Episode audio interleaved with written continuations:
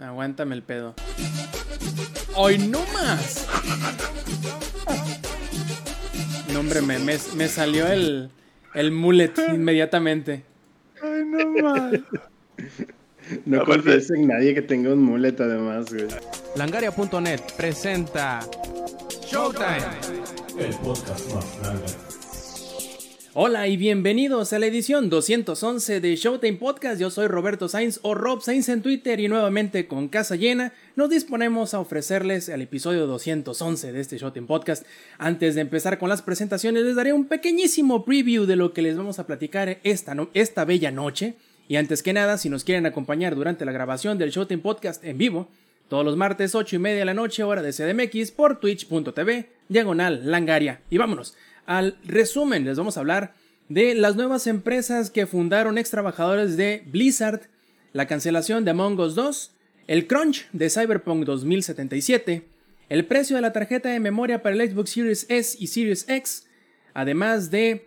Eh, ¿Dónde están acá? El papelón que está haciendo Rainbow Seven o que hizo Rainbow Seven en el World 2020, eh, Modern Warfare y su temporada 6, Hades y Roller Coaster Tycoon en fin, empecemos ahora sí con las presentaciones. A nuestro disc jockey principal, el Zampi. ¿Cómo estás, viejo?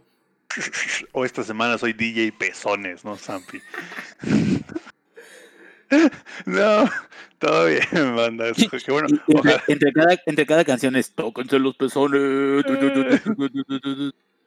Exacto, de la pinza del pezón. No, pero este, qué bueno que disfrutaron la, la música los que estaban ahí en el, en el previo del stream. Habrá mejores para la siguiente semana. Mientras no nos cancelen, ahí vamos, cabrón. Mejores o peores, como depende por dónde lo veas. depende cómo lo quieras ver, ¿no? Y yendo de mejor a peor, porque empezando de, empezando de con el Sam no podemos más que ir empeorando. Pues vamos con el ingenierillo que, nuevamente descuidando a los plebes, viene y nos pone atención y nos entretiene a nosotros, ¿verdad, Inge? ¿Cómo estás?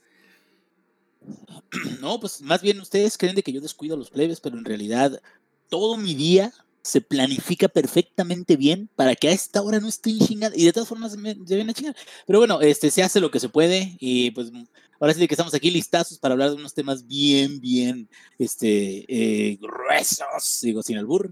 Y para escuchar a DJ Pezones, yo quiero escuchar sus nuevos éxitos, a ver, a ver qué nos presenta el ratito. Y de pezones a pezones, pues vamos con el ex. ¿Cómo estás, cabrón? Hey, ¿qué onda gente? ¿Cómo están? Espero que hayan disfrutado el intro de DJ Pezones en su formato MP3, 3, 3. y bueno, pues vamos a darle aquí este, una semana más de podcast. Espero que todo el mundo esté chido. Ya es Halloween casi, este, y pues Samper se disfrazó de DJ Pezones y yo me disfracé de una persona sin depresión, entonces vamos a darle.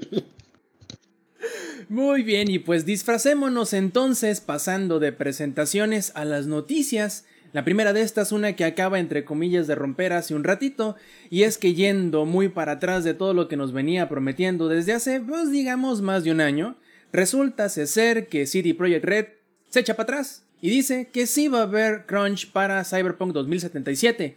Y no nada más va a haber crunch, sino que va a ser obligatorio para toda la compañía. ¿Qué te parece esto, ingenierillo? Bueno, CD Projekt no dice que eso es muy importante. O sea, esto se supone que es parte de una investigación de algún chismosón, snitch, este, acerca de la terminación del juego. Yo creo que está mal. de ahí partimos. O sea, no, no es algo que, que, no es punto de discusión. no es punto de discusión. Está mal y no es justificable de que hagan crunch. Eh, ¿Por qué? Porque creo yo de que los jugadores o la comunidad ha tenido suficiente confianza en, el desarrollador como para decir, bueno, o sea, si tú lo quieres mover hasta cierto punto, pues adelante, ¿no? O sea, no, dale, porque lo que queremos es de que tengas un buen producto como el que nos has entregado anteriormente. Y seguramente una vez de que se libere el juego, va a haber también un montón de trabajo para poder afinar todo aquello que no hayan podido cachar en términos de, de, de debugging y todo eso, lo que quieras, ¿no? Aquí el, punto, que era lo que yo mencionaba, que no por eso está bien, que, es, que es, importante señalarlo, es que eh, a pesar de estar mal y ser crunch, es un crunch diferente al que hemos visto con Naughty No por ello es más bueno, sino simplemente es distinto en sus Es menos peor, digamos. es menos peor, digamos, eh, y está mal, pero es menos peor. Porque estos cuates trabajan cinco días a la semana y ahora van a trabajar seis días a la semana y si trabajan horas extras en la semana, se les van a pagar las horas extras. Digo, sé que está mal, no debería de ser, pero esa es una jornada mexicana normal. y aquí no te pagan las horas extras, Es lo, que llevo haciendo yo todos los días por los últimos tres meses, güey. Oye, yo no sabía que hacía crunching, cabrón, hijo de. Ahora resulta. Así, le voy a decir a mi jefa en, mi buena banda esta semana. Estoy haciendo un crunch bien perro, ¿eh? Ándale, ándale. ¿Qué creo yo que, sucedió? Yo creo que lo que pasó aquí fue que ya no pudieron aplazarlo más.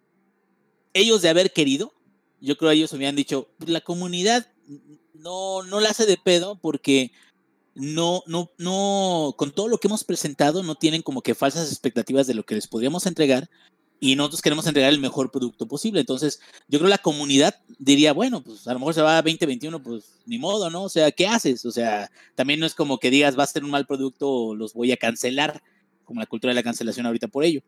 Yo creo que lo que les ganó a CD Projekt son sus compromisos empresariales. Es decir, también hay cierto punto donde ya no puedes estirar más la, cuerda y donde tú tratas de, decir, sí, sí, sí, este, inversionistas, o porque también debe de haber otra gente ahí, o dinero que los ayudó a mover o a desarrollar eso, no nada más el propio. Y, mucha gente que ya está esperando así de, no, no, no, necesitamos mover esto. Y decir, ¿sabes qué? voy a retrasarlo una vez más y ya es impensable hasta este punto. Muy mal por ser de Project Red. Mm, una palmadita en, la mano porque no es tan grave, eh, van a poder ver a sus familias. Y este, digo, ahora entenderán a los mexicanos al fin cómo nos sentimos día a día. Pero este, ojalá, si esto, como ha salido a la luz como un rumor casi confirmado, ¿sí? Ojalá la empresa se posicione eh, e incluso que haya una, una, forma en la que se comporte correctamente o en la que compense correctamente este tipo de situaciones, porque si bien recordamos, con Naughty Dog, además del crunching, les habían prometido a los, a los empleados una cierta bonificación por las ganancias del juego que no llegaron. Y aparte no, no veían a su familia, o sea, eh, digo, ese fueron esclavos, casi, casi.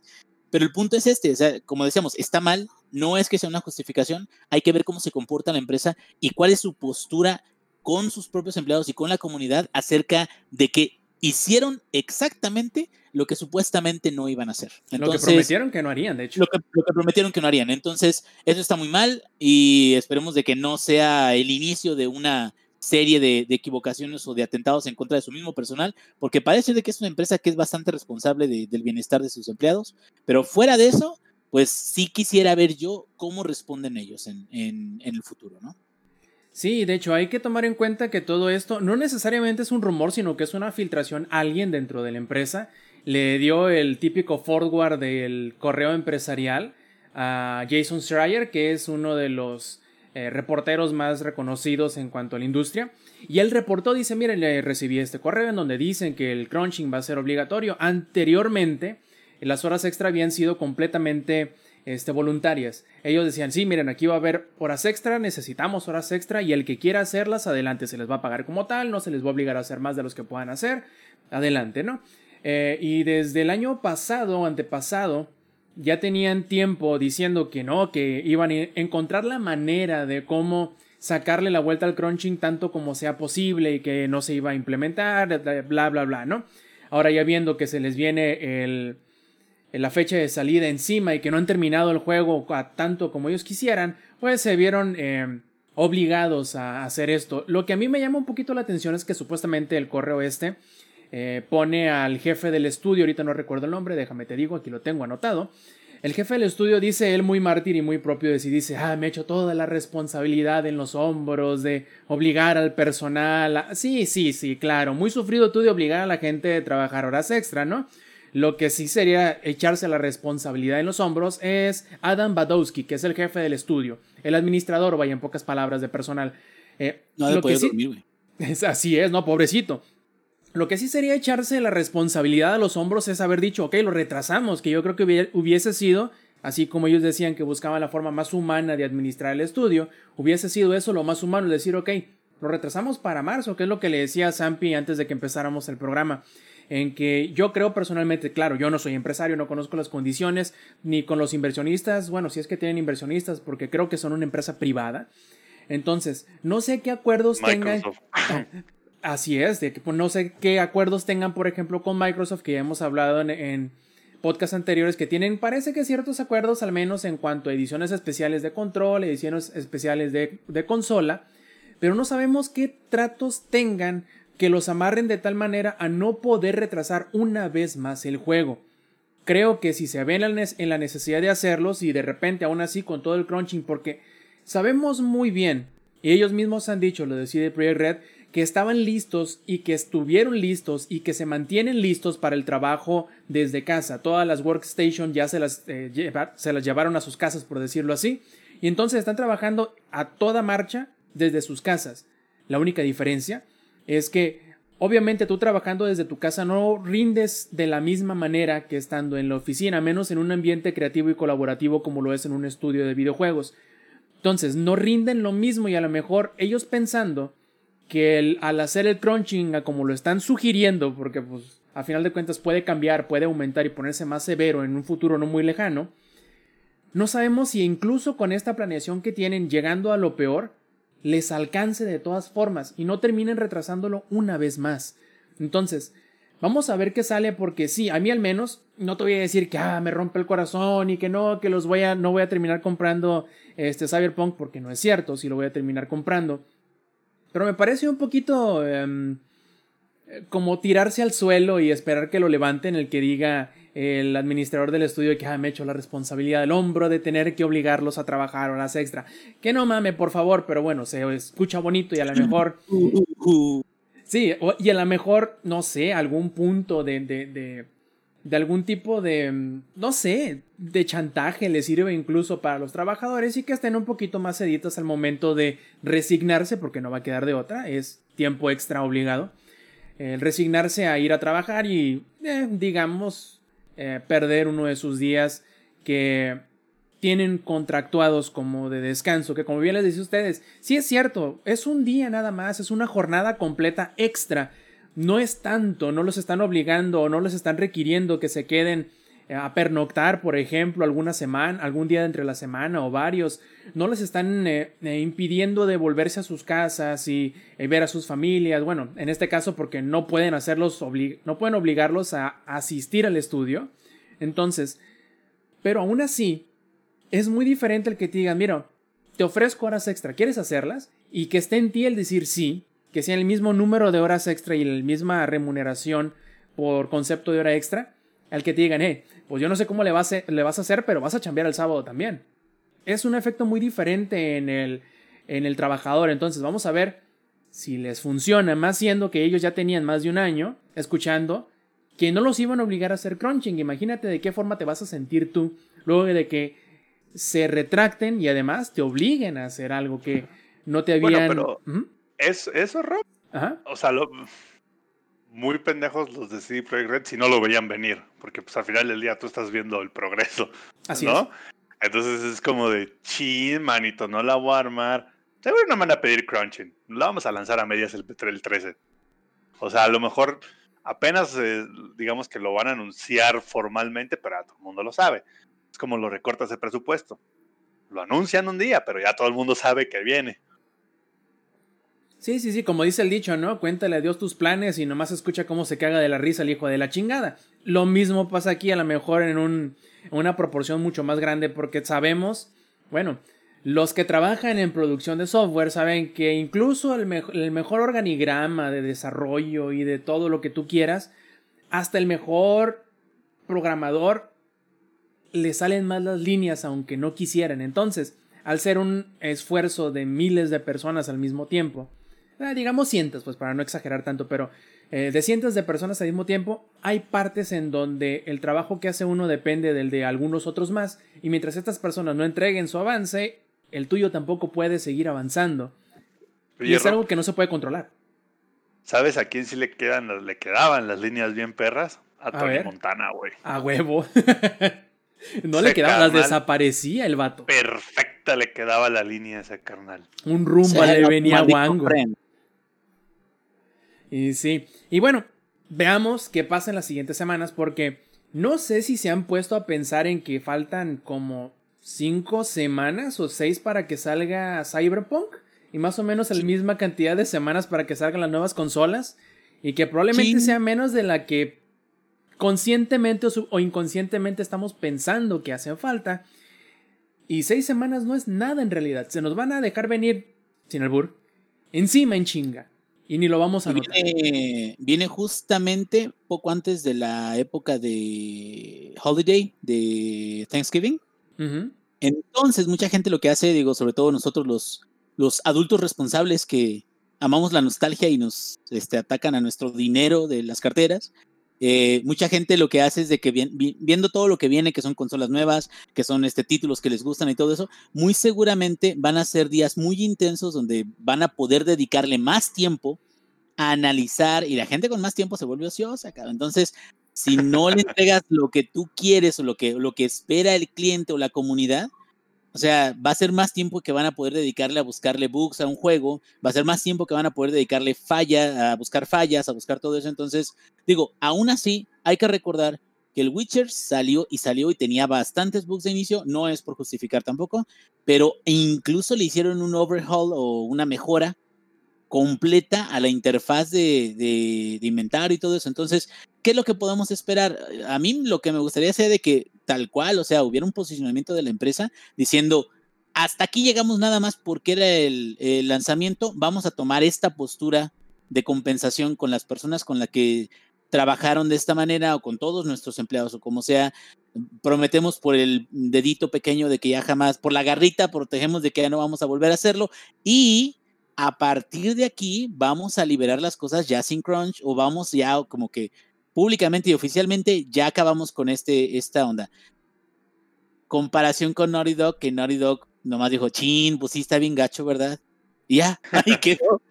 Híjole, pues, pues qué feo, ¿no? a lo mejor estoy pidiendo mucho porque también es una empresa. No es, digo, aunque sean muy buenos, no son tus amigos. Y pues ahora sí de que se van a guiar más, ahora que son más grandes, se van a guiar más pues por resultados y por, por este qué tan atractivos sean sus productos y su plataforma. Yo creo que no tienen, tienen tan buena imagen en general que no tendrían que arriesgarse tanto a, depender mucho de, de, decisiones ajenas, pero pues ya más bien el futuro nos dirá qué onda, ¿no? Así es, y bueno, hablando de, de bueno, atractivo de productos y de promesas, quiero que Lex nos hable de qué está pasando con Among Us, o bueno, qué va a pasar con la secuela que supuestamente ya estaban trabajando los desarrolladores. Pues dijeron que no, que siempre no, que hay que evitar el crunching y hay que ser empresas socialmente responsables y cuidar el medio ambiente y así. No sé si dijeron eso, pero me lo imagino, ese es su pretexto. Y la cosa es que se supone que oficialmente ya está cancelada la próxima el próximo lanzamiento de El Jamón 2 o el Mondongos, como todos en México lo conocen, eh, a cambio de que reciba un update el juego que ya existe.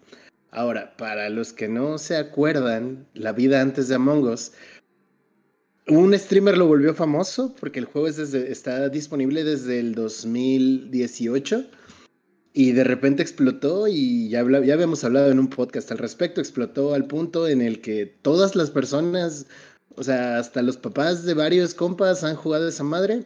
Entonces el boom fue tanto que no le pudieron dar mantenimiento correctamente a los servidores o, mejor dicho, más que mantenimiento, el soporte necesario. Entonces eh, ha habido un montón de problemas al respecto, pero se suponía que el, próximo proyecto, en lugar de arreglar lo que ya existía, era hacer una nueva versión. No sé por qué hicieron esa declaración incluso, pero bueno, se arrepintieron también, así como, como CD Projekt Red. Y en lugar de sacar una nueva edición, van a hacerle mejoras al que ya tenemos actualmente mejoras va a haber? No se sabe, no se ha dicho mucho al respecto, solo son este, comentarios que, que, se realizaron. Pero bueno, yo creo que cuando haya más información estaremos hablando al respecto. De mientras vamos a esperar a ver qué nos dice esta casa desarrolladora. Sí, a mí lo que me parece curioso es que, bueno, ellos lo dicen y también lo, lo que se ha reportado es que hubiese sido más sencillo el empezar todo desde cero y evitar los problemas que se acarrean en un código que ya tiene tiempo hecho y arreglar todos los problemas que pensaban hacer, pues. Entonces van a hacer, entre comillas, el trabajo más difícil que es agarrar el, el código que ya está hecho e intentar, intentar corregirlo al mismo tiempo de intentar no romperlo. Porque eso es algo que sucede, ¿no? Tú cuando estás desarrollando algo y quieres arreglarle un bug, es muy seguro que cuando tú aplastas un bicho te salgan dos por otro lado al mismo tiempo. Entonces, si no, está roto, no, arreglas. Si, no, pregúntale Gears of War. O a, cualquier juego en realidad, ¿no? Entonces, van a tener. Es, es más difícil, yo creo, que hicieron la, la, la conversión correcta, es decir, ok, nos va a costar más el arreglar los problemas que tiene el primer juego que desarrollar uno nuevo, pero al mismo tiempo, nos va a costar incluso muchísimo más el hacer que el segundo juego tome la notoriedad que tiene el de ahorita. Y aparte les vamos a dar cosas nuevas y van a ser gratis, todas esas mejoras, lo cual es bastante bueno. Van a empezar supuestamente estos chicos de Inner Slot. Ah, Inca, adelante, perdón. Deberían de aprenderles los de Blizzard con los de Overwatch 2, güey. ya verás que sí, ¿eh? Overwatch 2 es un meme, güey. Saca el mismo juego con otros mapas, güey. Así es. Fuck Logic. Pero bueno, en lo que les iba a comentar, dicen los de Inner Slot, que son los desarrolladores de Among Us, que van a correr, primero que nada van a hacerlo inmediatamente, más rápido y más, eh, digamos, necesario. Que obviamente es las mejoras del netcode y las mejoras en los servidores, para que primero no batalles en conectarte a los juegos y segundo no se te caiga la conexión cuando ya estás dentro de los juegos, que, que creo yo es lo más común y de lo que más se queja la gente. De, uy, no mames, tardo un chingo en conectarme y luego me conecto y me saque, ¿no? Entonces, ahora, eh, con estas mejoras inmediatas, luego van a poner un poquito más de contenido nuevo, van a poner un nuevo mapa o un nuevo bioma, por decirlo así, van a introducir nuevas actividades y van a poner, obviamente, un chingo de cosas de, de eh, cosméticas aparte, ¿no? Entonces, vamos a ver en qué forma y con qué periodicidad van a entregar estas actualizaciones, porque aunque ya las prometieron, no han dicho cómo, cómo o cuándo van a ser. Entonces, es cuestión de esperar y disfrutar, porque ahorita, sin duda alguna, Among Us es el juego del momento, y quizás siga siendo el juego del momento por bastante rato, porque creo que incluso Discord prácticamente se les em, les agradeció a Among Us porque significó un repunte de descargas y de creación de cuentas y canales y comunidades impresionante desde que explotó Among Us. Entonces, al mismo tiempo. De hecho, con esta explosión, este, perdón por interrumpir, Discord implementó una. Ah, ¿Función? Un add-in, ajá, una función dentro del mismo Discord que tú puedes invitar a las personas de tu canal directamente a la partida en la que te encuentras de Among Us. Entonces, este sí, sí representa algo importante, como lo hablamos igual en el podcast anterior que tocamos este tema. El juego, el impacto del juego es tan grande que muchas personas ajenas al mundo de los videojuegos es un jugador recurrente ahora de Among Us, que incluso están en Discord. Sí, es que es, el, es el juego normie casi por excelencia ahorita, ¿no? Aprovechando, no sé, hay que voy a meterlo así rapidín, pero no tiene nada que ver. Pero casi uno podría decir que va a venir a reemplazar lo que es Farmville. Ya ves que va a cerrar, creo que a finales del año, junto con el, eh, la depreciación de Flash. Farmville chingo a su madre. Y pues ahora ya tenemos Among Us, que sería como que el juego de de la burrada, ¿no? O sea, igual está bien, no lo veo de ninguna forma como algo malo, es un buen juego, es divertido, sobre todo si lo juegas con personas que conoces. Yo creo que es el, el juego perfecto para la situación en la que nos encontramos, en donde no puedes salir a visitar a tus amigos. Imagínate los plebes del ingenierillo, no pueden salir a, a visitar a sus amiguitos, pero bueno, pueden jugar a Mongos, ¿no? que no es lo mismo, pero digamos que facilita mucho la interacción entre personas y si los conoces, mejor todavía, es mucho más divertido. Esperemos que les salga bien esta movida y sobre todo que puedan aprovechar muy bien el, éxito que nadie esperaba, ellos menos que nadie yo creo, y que pues vino a revitalizar de una manera increíble este juego que, que vale mucho la pena. ¿Mm? Yo que estaban pensando en, ¿y ahora, ahora qué proyecto hacemos, cabrón? Digo, ya trabajamos un chingo de años en este, y pues sí pegó y le gustó a la gente así y todo, pero a ver, y checando así de repente, otra vez el... vamos a ver cómo lo renovamos y vamos a ver cómo, cómo le metemos, ¿no? O cosas nuevas y cosas para que perdure. Creo que la opción de, eh, elegir no sacar Among Us 2, sino de seguir desarrollando el, el, primero, creo que es acertada, porque realmente la gente no quiere un Among Us 2. Nadie está esperando un Among Us 2. Apenas lo están conociendo. Hizo un boom así gigantesco en todos lados. Yo la neta siento que ya tienen una comunidad grandísima la cual pueden continuar alimentando con, con este contenido, pues nada más que, que no se aboracen, ¿no? E incluso creo que Among Us 2 es totalmente innecesario. O sea Dile a Blizzard. Él justo lo que iba a decir. Avísenle a Blizzard. meme, todos, todos sabemos que Overwatch 2 es un meme y que no va a pasar, güey. Hablando de Blizzard, plebes, no sé si, si les esté cortando la inspiración, pero hablando de Blizzard, Resulta ser que no sé si recuerden que hace más o menos como dos años, Mark Morhaime, que era el presidente de Blizzard, dejó a la compañía, precisamente días antes de la BlizzCon de 2018. Curiosamente, es hace unos días que finalmente se revela que Morhaime no se iba a retirar de los videojuegos como muchos pensaban, porque si bien ponen en perspectiva, Morhaime tiene más de 20 años trabajando en como desarrollador y publisher, y muchos pensaban que a lo mejor con esos más de 20 años y quién sabe cuántos millones de dólares, para cualquier persona sería suficiente, ¿no? Pero resulta ser que no. Y Mark iba a comprar un país pequeño, ¿Cómo? Se iba a comprar un país pequeño, y ya se iba a quedar ahí. Así es, iba a comprar su propia isla donde no entrara el, el, coronavirus. Pero lo que resultó ser es que este vato, junto con un puñado bastante grande de ex trabajadores de Blizzard, abrieron no una ni dos empresas, sino tres. Una de estas servirá como el lado de publishing, que publicará obviamente los juegos que desarrollarán las otras dos. Más en específico, los nombres son: el publisher se llamará Dreamhaven y los dos estudios de desarrollo serán este Secret Door y Moonshot Games. Entre estos dos ya tienen cada uno un juego en desarrollo, no creo que lo vayamos a ver el próximo año, pero entre el personal que está en las partes altas de, de, ambos estudios, hay gente que estuvo inmiscuida en el desarrollo de Warcraft 3, de World of Warcraft, de Hearthstone, de Heroes of the Storm, de Diablo 3, bueno, veteranos todos de, de Blizzard. Y entonces muchos están emocionadísimos con el prospecto de que todos estos eh, desarrolladores de renombre que hicieron juegos bastante famosos y bastante queridos por la comunidad. Y junto con la filosofía de desarrollo que parece va a tener todo lo, de, todo lo que tenga que ver con Dreamhaven, que es pongamos la experiencia del jugador eh, por delante, no nos enfoquemos en crear o en, en sacarle el jugo a los jugadores, sino que disfruten de sus experiencias. O sea, ¿sí? Más o menos, si hacen un poquito de memoria, lo que era Blizzard. Hmm. Curioso, ¿no crees, ingeniería? Aquel grupo de programadores que desde un garage, ah, siempre te la ponen así, ¿no? Desde un garage y sin un pinche centavo, lograron sacar adelante, así como Mike Bezos, o sea, igualito, igualito, o sea, Jeff Bezos. Sin, Jeff Bezos, sin ayuda, sin nada. Bueno, Más que con una inversión millonaria por parte de sus padres.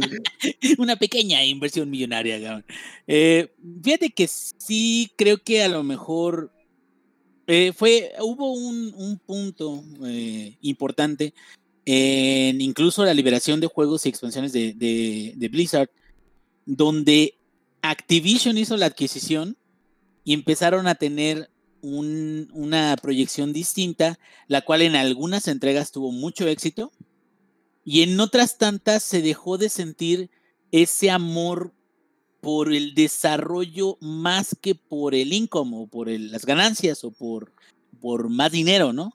Activision Blizzard fue más sobre qué te puedo vender, sobre qué puedo hacer que te emocione, pero no necesariamente es algo que vas a recordar eh, como con, con este una bonita emoción cuando digas, ay, me acuerdo de este Siege of Ogrimmar. O sea, no, nadie hace eso, güey. Entonces, eh, cosas de ese tipo te quedas, te das cuenta de la separación del Blizzard de antes con el Blizzard de Activision, que no significa de que haya, se haya vuelto una empresa más mala. Claro que no. Pudo sacar más proyectos en lugar de enfocarse nada más en. pero nos quitaron Heroes, güey. Mm, espérate, pero nos dieron Heroes. De Heroes of the Storm. Pero nos dieron Heroes en un inicio. O sea, es como, ¿qué prefieres, güey? O sea, amar y perder o jamás haber amado. Entonces, a, jamás haber amado, así no me doliría. pero, pero a lo que voy es esto. Creo que durante todos estos años, porque no fue poquito tiempo, o sea, ya son Activision Blizzard, ya han sido desde bastante, desde bastante, que más de 10 años, ¿no? Creo. ¿O 10 años? No, no, tendrías Diablo para el celular, güey. Este, tendrías, Diablo 4. Uh, uh, no, hombre, ese, no duermo, güey, si no lo tengo ahí instalado. no lo juego, pero si no lo tengo instalado, no, no duermo, cabrón. Este, pero a lo que voy es esto, creo que sí es para ellos que levantaron la empresa desde cero, de que trataron de hacer cosas épicas y todo eso, creo que sí es una situación en la que estás restringido ahora, porque antes eras el mero mero, cabrón, y antes decidías qué hacías y qué no hacías, todo eso, y ahora tienes como unas cadenas que a lo mejor aunque estén un poquito flojas y te dejen hacer lo que haces bien, pero sigue siendo una limitante y sigues jalando para donde te dice tu patrón, donde dice Activision Blizzard. Ojalá todo eso les, haya les vaya a dar a ellos la oportunidad de cualquier proyectillo que a lo mejor se lo presentaron a Activision y Activision dijo, no, esto no va a ser rentable. Cualquier cuestión de, de, mejora, ya ven el Titán, nunca salió Titán, que supuestamente iba a ser como que, what, te iba a arrasar con todo pues, eso. Iba a ser, este, más bien, Overwatch tomó lo que iba a ser Titán. Tomaron parte de... O sea, tomaron como que parte de la historia, los, los assets. Titán originalmente iba a ser un MMO que iba a reemplazar WoW, en teoría. No, Entonces, no, no, no iba a reemplazar el WoW porque siempre fue, o sea, siempre estuvo planeado para ser un shooter en primera persona, según yo. No siempre. Te estoy hablando de 2012, 2011, cuando todavía ni siquiera se atendía. Y entiendo, no, no entiendo lo que me digas. Cuando apenas se habló de que, no, del proyecto Titán salió este, los inicios de, de Overwatch, por supuesto, pero ya fue con un enfoque distinto que le dio Activision Blizzard. Pero yo te estoy hablando de los rumores que existían cuando apenas fue de. No, dicen, te estoy hablando de los underground, de los hardcore gamers de World of Warcraft. El Inge, intercambiando chismes en el foro de la BlizzCon. Se acercaban y así como que se pasaban un papelito como si fuera droga y, leías el papelito y decía Titán. tú, ¿Qué es eso, güey? No mames. Pero bueno, aquí el punto es este. Ojalá el, el cuate este, el Mike, tenga eh, no nada más las ganas, eh, eh, Morheim, que está como, suena como medio alemán. Ojalá tenga no nada más las suena como, como personaje de WoW, me suena su nombre, güey, a mí. Este, pues, pues, sí pareciera, igual y hasta se metió en alguno de esos, porque luego también metían personajes o actores o algo así, este, y los ponían como NPCs en el juego. Pero bueno, yo espero que de aquí en adelante su, su empresa demuestre que aunque haga juegos que no salgan tan seguido, que atraigan a una comunidad no tan grande como lo hace WoW, no necesariamente tiene que hacerlo. O sea, si el, realmente el objetivo de él es hacer algo, no por el revenue, sino por crear algo que dure o que, que cree un impacto en la gente, creo que tienen la capacidad creativa de hacerlo, porque lo han hecho en el pasado. Creo que ahora tienen la independencia para poder hacerlo también. Y creo que también hay un nicho especial de gente que está esperando que eso regrese y que no ha regresado desde hace mucho. Entonces esperemos de que suceda, vamos a echarles un ojo, a ver qué tal y pues a ver qué sucede. y aparte, Inge, la gente tenía como que medio esperanza de que el nuevo Call of Duty, el Modern Warfare, fuera a seguir un poco esos pasos del Blizzard viejito de te doy. Me preocupo más por el juego por la, que por la lana, porque pues la neta el juego da. y ahorita hablaremos de eso, ¿no? Pero pues ya nos dejaron bien claro que no que hay que ir a comprar el Black Ops. Sí, y creo que tristemente tiene que ver todo, no nada más la, eh, el hambre de los Son los mismos ejecutivos en ambos lados. Exacto, entonces tiene que ver todo, pero a lo que voy es, creo que la pandemia acentuó que muchos inversionistas digan, ya no estamos ganando dinero como antes, o estamos ganando dinero ahorita en digital, o la gente está en sus casas, pero hay que ganar más, o hay que aprovechar esto, y te quedas, güey, es que los, la gente de arriba usualmente nada más ve los números pero no ve realmente el impacto en, o sea, ve impactos positivos de un hype o algo así y ya, se quedan, esto va a vender como pan caliente, éntrale. Lo inmediato, ¿no? No le ven las piernas. Exactamente. No, no, Entonces, no, Rob, ¿sabes qué le vemos? le vemos yo el, el, el attainment contra el plan operacional. van, ándale, ándale, van a sufrirla con el nuevo Call of Duty, ¿eh? La van a sufrir gacho, porque mucha gente no se va a migrar tan rápido al otro, a menos de que. Todo el mundo está bien aferrado, güey, al de ahorita. A ver, el de Incluyéndome. ahorita está bien. Sí, güey, todo el mundo andamos bien aferrados, güey, a ese. Pues a ver qué sucede, pero la verdad yo creo de que ojalá, ojalá les vaya muy bien y pues vamos a estar atentos a ver qué sacan. Perfectísimo. Y bueno, terminamos con esta sección de noticias y vamos a pasar al único objeto o el único tema que tenemos para el Next Gen Watch.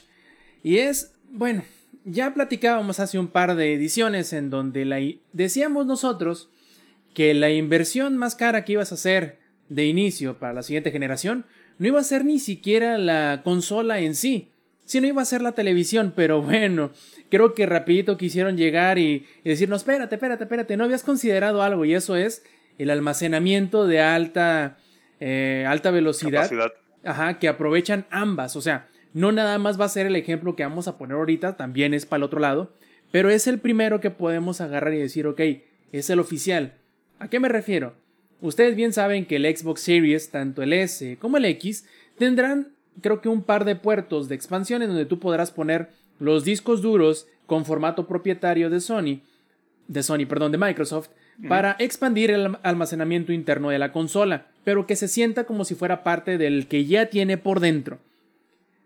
Y sí, ya anunciaron. Yo pensé que iban a tardar un poquito más en soltar el chingadazo este, pero creo que eh, alguien le- les ha de haber dicho que los 512 GB que tiene la versión S no iba a ser suficiente y que rápidamente mejor pusieran el disco duro a la venta para que la gente que quisiera y en realidad sintiera necesario pudiera comprar su expansión de almacenamiento de un tera más que cuesta nada más en pesos mexicanos 8 mil pesitos por un terabyte.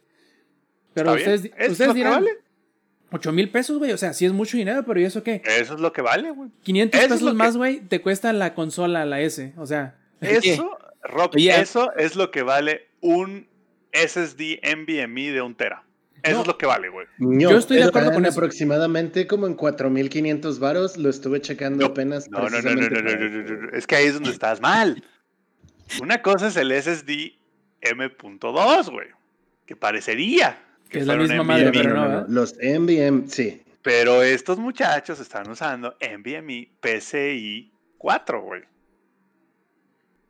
O sea, están usando no solo el NVMe, sino que están usando la última, así la ultimísima generación del NVMe. Porque ni siquiera están usando como que el NVMe este, similar, ¿no? Literal, el precio está súper justo, bro. O sea, eso es lo que cuesta, güey. Por eso a mí me impresionó que solo costara 500 dólares la consola, güey. O sea, porque yo dije, güey, se están gastando la mitad del budget en, el, en ese disco, güey. Porque eso es lo que cuesta. O sea, yo estoy seguro, y, mucha gente dirá, ay, pinches partes de la PC están bien caras y que la madre, güey, eso es lo que cuesta. Ahorita mismo, eh, Lex, un NVMe similar, porque toma en cuenta que no todos los NVMe están hechos de la misma forma. Uno similar al que ellos necesitan, que es un PCI Gen 4, el más pedorro que te puedes encontrar en Amazon cuesta 6 mil baros. El más pedorro. Toma en cuenta que, pues, obviamente, Microsoft le tiene que ganar. Y también Microsoft tiene que pagar el desarrollo de ese pinche puertito chingón. Oye, Vas, oye, eh, entonces esto fue de parte de Microsoft como vender un pinche camionetón, güey, con un tanque de gasolina de 10 litros. O sea, digo, a ver si entiendo Fue- bien, fue- güey. Fue como, sea, fue como, ¿sabes qué Oye, fue? ¿Quieres extender tu tanque? Cómprate otro puto carro, güey. Sa- ¿Sabes Y qué? Ahí lo conectamos. y Ya, encima de la camioneta. ¿no? Y Sí, que fue huevo. como venderte una camioneta con un tanque de 60 en lugar de 120. No, güey, pues ¿a dónde llegas? A- a la- vas a la tienda, güey, eso sí. Pero es lo mismo que tuvo que No hacer te sirve para hacer, para hacer ochos en las dunas. ¿Estás de No, evidentemente no. eh, Para hacer ochos en las dunas no sirve, güey. Ahí nos gastamos como 1500 pesos de gasolina. Entonces, no te va a servir para esto. Pero a lo, a lo que voy es que no me extraña. Y es más, a mí por eso me extrañó tanto el precio que anunciaron de 500 dólares, porque yo dije, güey, se están, o sea, neta sí le están perdiendo, güey, a las consolas. Porque pues yo nada más de ver que traían un tera de NVMe generación 4, dije, ah, cabrón, ahí esos güeyes ya le están echando todo el varo. Así que el hecho de que venga Microsoft y me diga, te va a costar 8 mil mi versión propietaria, que viene aparte con el puerto que no necesitas abrir el Xbox para instalárselo, pues es un precio justo, güey. Eso es lo que cuesta, cabrones. Entonces, digo, es parte de el hecho de que la consola se acerque tanto a, a una PC, güey. Pues obviamente cuando te acercas tanto a una PC, usas piezas de PC, pues pagas precio de piezas de PC, mis chavos. O sea, cuando huele cerca del sol, tienes que quemar. Te vas a quemar, güey. Sí, sí, sí. Cuando huele cerca del sol, te vas a quemar, güey. Así de sencillo, güey. No puede chupar chela chida sin, em, sin esperar un pinche crudón loco, ¿no? No, y como, y, y, y por ejemplo, aquí Jefe Tomar nos comunica en el chat, güey. Él también está de acuerdo, güey, en el. Güey, el precio está súper justo, güey. Es más, yo la neta, como dices tú, Jefe yo también me impresioné con el precio. Yo dije, güey, le están perdiendo, güey. Tanto Sony como Microsoft le está, le está perdiendo a cada consola que saca ellos más bien están apostando, sobre todo Microsoft, está apostando sacarle con el tema del Game Pass, no tanto con la consola. Sony ya se inventará como que algún similar o... Ya patrocínanos Microsoft, por favor. No, porque Sony está haciendo lo mismo, güey. Sony está haciendo exactamente lo mismo, güey. O sea, Sony va a perder varo, al igual que Microsoft, al menos los primeros dos años de vida de la consola, güey. Porque el Gen 4 que están usando ni siquiera es el estándar hoy en día. Por ejemplo, yo en mi compu tengo tres SSDs de un tera, pero son generación 3. Entonces, en lugar de costarme 6 mil o 7 mil baros cada uno, me costó, como decías tú, Lex, me costó 3 mil pesos cada uno. Entonces. 4,500 más o menos. No, fíjate que sí los conseguí como en tres, hasta eso. Solo uno sí me costó 4,500 porque es el, como que la versión acá, mamadurts, ¿no? Pero a lo que voy es que, pues, güey, pues eso es lo que cuesta, güey. O sea, ustedes quieren jugar 4K, 60 FPS y aparte tener el Direct Storage y la madre. Eso es lo que cuesta, güey. La vida, nadie dijo que iba a ser gratis, güey. Incluso ese era mi punto. Yo creo que le hace falta a Microsoft, o quizá no tanto, ¿no? Pero será muy importante, nuevamente, vamos a hablar de, del mensaje que se da y cómo Microsoft hasta ahora parece llevar la delantera y por mucho en relación de Sony. ¿Por qué? Ellos tendrán que ver la forma de cómo hacer doble trabajo, ¿no? Primero, hacer atractivo de manera tal la compra de la memoria extra, hacerle creer a la gente que en realidad lo necesita y por qué lo necesita. Y al mismo tiempo... Ahora, a, ver, bueno, perdón. Que ahí está por qué lo necesitas. Sí, no, y, y al mismo tiempo explicarle a toda esa gente que piensa, porque en realidad es, que es mucho dinero para simplemente tener más almacenamiento, que en realidad no lo necesita. ¿Por qué? Porque un giga o 800 y feria creo que es más o menos el total que queda después del firmware y todo eso, que 800 y feria gigabytes son suficientes para el usuario promedio. Todo dependerá de cómo utilices la consola. Ahora bien, Rob, dime.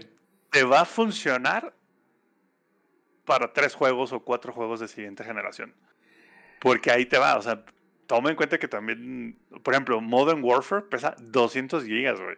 Entonces, a menos de que solo juegues Fortnite y GTA V, te va a alcanzar para más. Pero si empiezas a instalarle los juegos chonchos de siguiente generación que presentaron, con cuatro ya te llenaste la consola, ¿eh?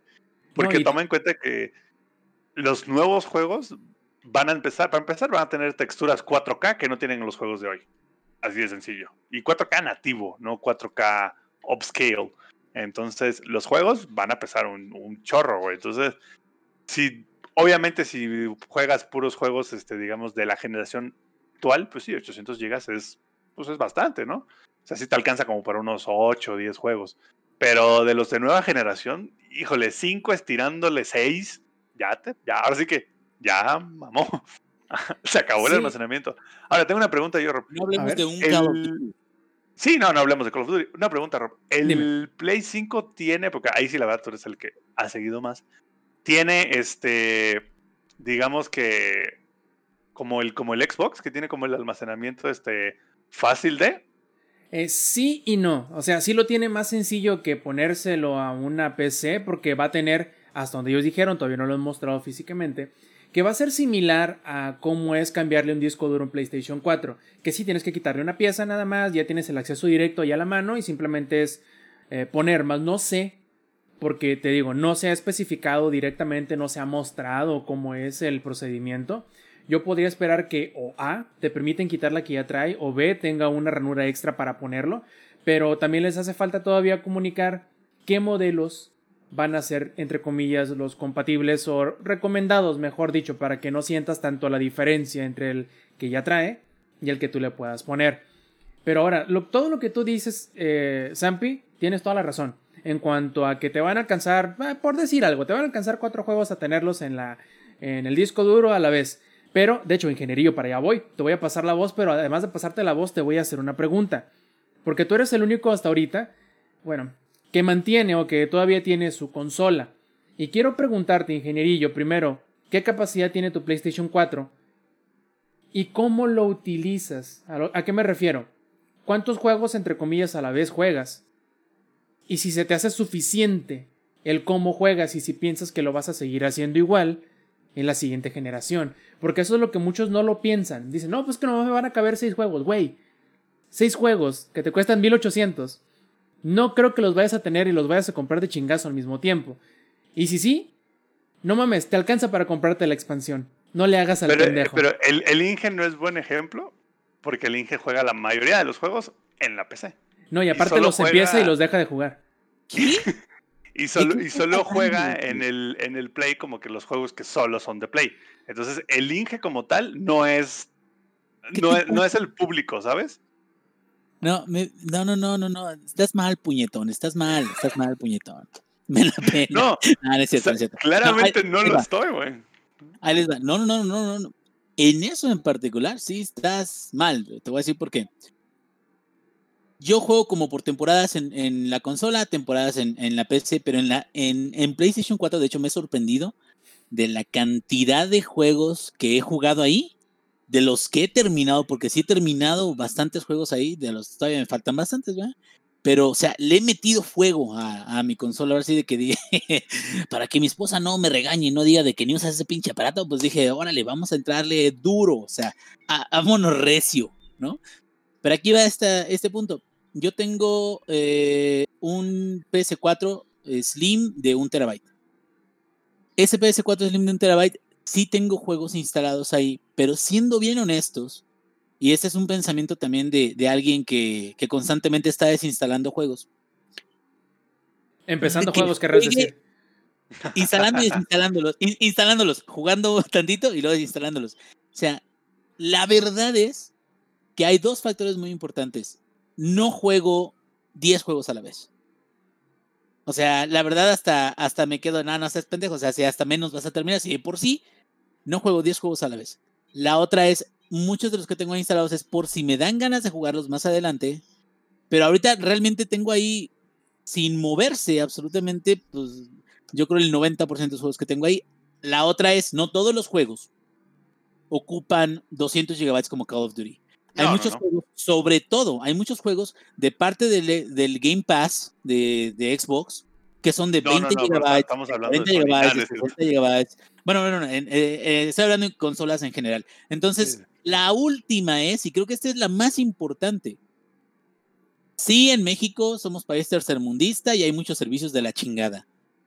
Pero, en general, y también en México algunos proveedores ya te están dando una velocidad de descarga suficiente como para que no tengas que poner a bajar tu a descargar tu computadora por dos días seguidos. Más o menos, más, más, o menos, Inge. O sea, en el pueblo te sorprendería, güey.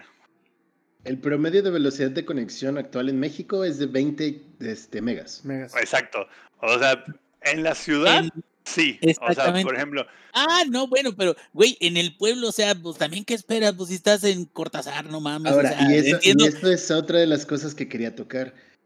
Conocer tu audiencia y a quiénes están y a quiénes está enfocado este tipo de producto, que es algo que se nos está olvidando por completo. Sí, ok, las nuevas generaciones, las nuevas tecnologías cuestan más y el precio de un, este, de un disco de estado sólido con esa tecnología es ¿Justo? Sí, estoy de acuerdo.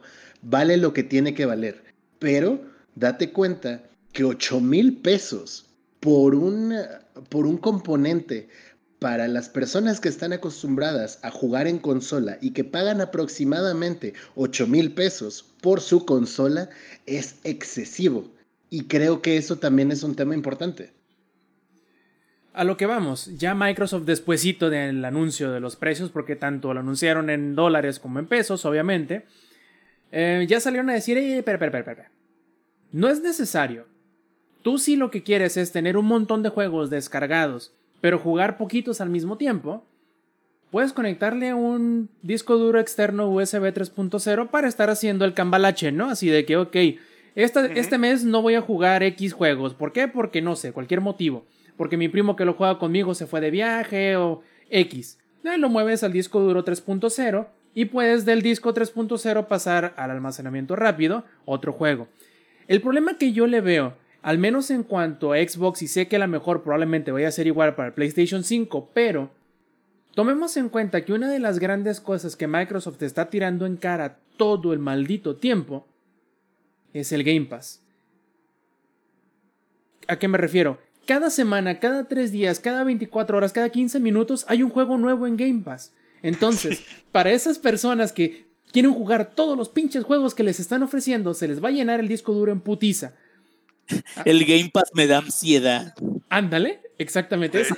creo, que, creo que bajar todo el Game Pass, el otro día lo estuve leyendo, son como 4 teras y medio, más o menos. Pero eso es de la generación de ahorita. Espérate, para la sí, siguiente. Sí, no, no, no, no, de la generación de ahorita, evidentemente. A, eso voy entonces. El problema de Microsoft, como les digo, es al mismo tiempo hacer dos cosas. Primero, ofrecerle el producto y decirle el por qué es bueno a la persona que lo va a querer comprar. Y al mismo tiempo decirle por qué no es tan necesario a la persona que dice que esa madre está muy cara para mí. Y dejarlo tranquilo. Pero al mismo tiempo tienen la dificultad de que tienen el Game Pass. Y creo que es donde el mensaje puede chocar un poquito entre sí, pero, pero la realidad de las cosas es que no es necesario.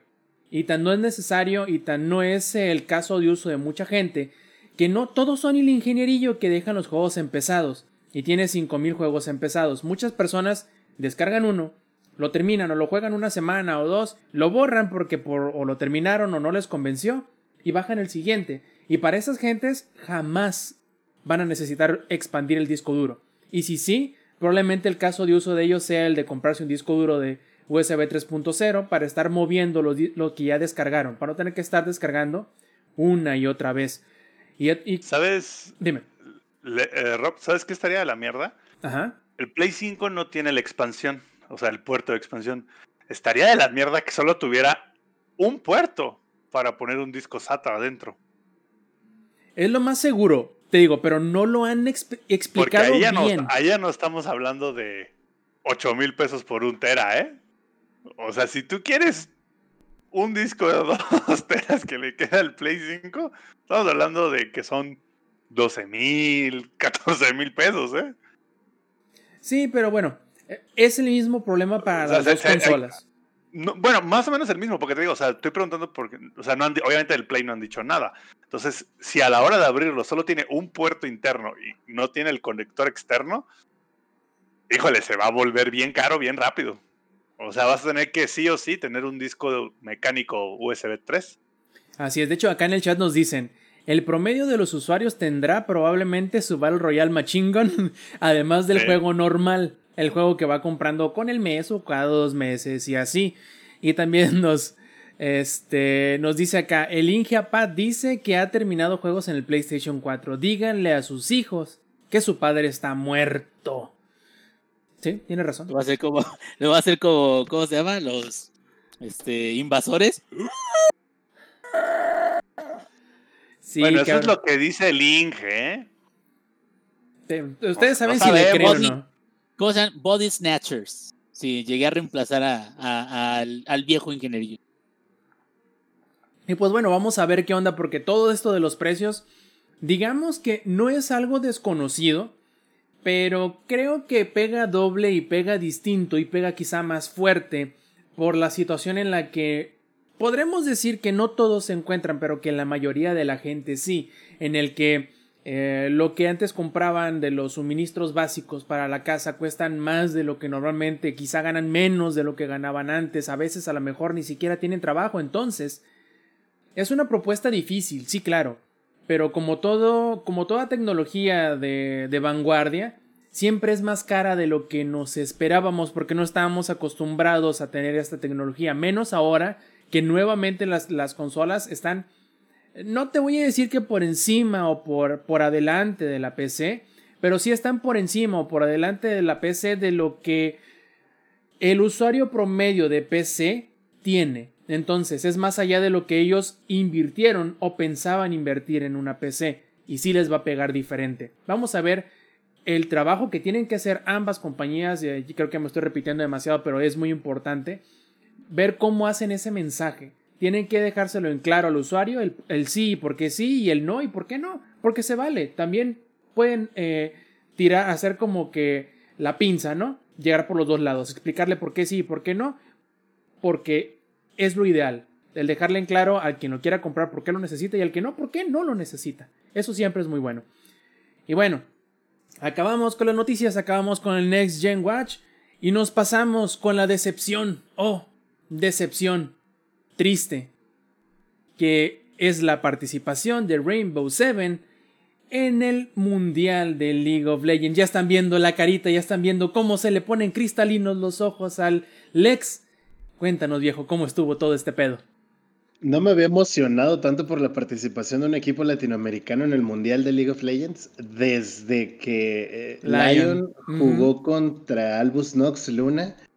Y, o sea, ni siquiera estaban dentro del Mundial estaban como en, el repechaje, así por lo último de si lo lograban, iban a empezar a jugar contra los equipos más vergas. Y esa vez por, por un mal pick y una mala jugada se fue toda la chingada, ¿no? Ah, Rainbow Seven es el equipo que ganó eh, en la Liga Latinoamericana y fue elegido para eh, pues representar a Latinoamérica, ¿no? En el, en el Mundial. Sin embargo, nadie esperaba nada del equipo. El equipo se formó hace cinco meses. El este roster se formó hace cinco meses y nadie esperaba nada. Incluso dentro de la Liga Latinoamericana, las partidas que, que llegó a ganar fueron comebacks en donde venían muy, muy atrás. O sea, en un best of five ya iban 2-0 y ganaron las tres siguientes. Entonces, esperaban que para el día de hoy, martes, que fue a la una de la mañana, que inició a la una de la mañana, hicieran eso. Porque en la fase de grupos perdieron dos, ganaron dos, y tenían que estar nuevamente en una especie de repechaje y jugar contra LGD, un equipo chino, que actualmente China es la región más fuerte de League of Legends. Y si le ganaban, iban a, a, la fase de grupos con los equipos más chingones ya, así definitivamente.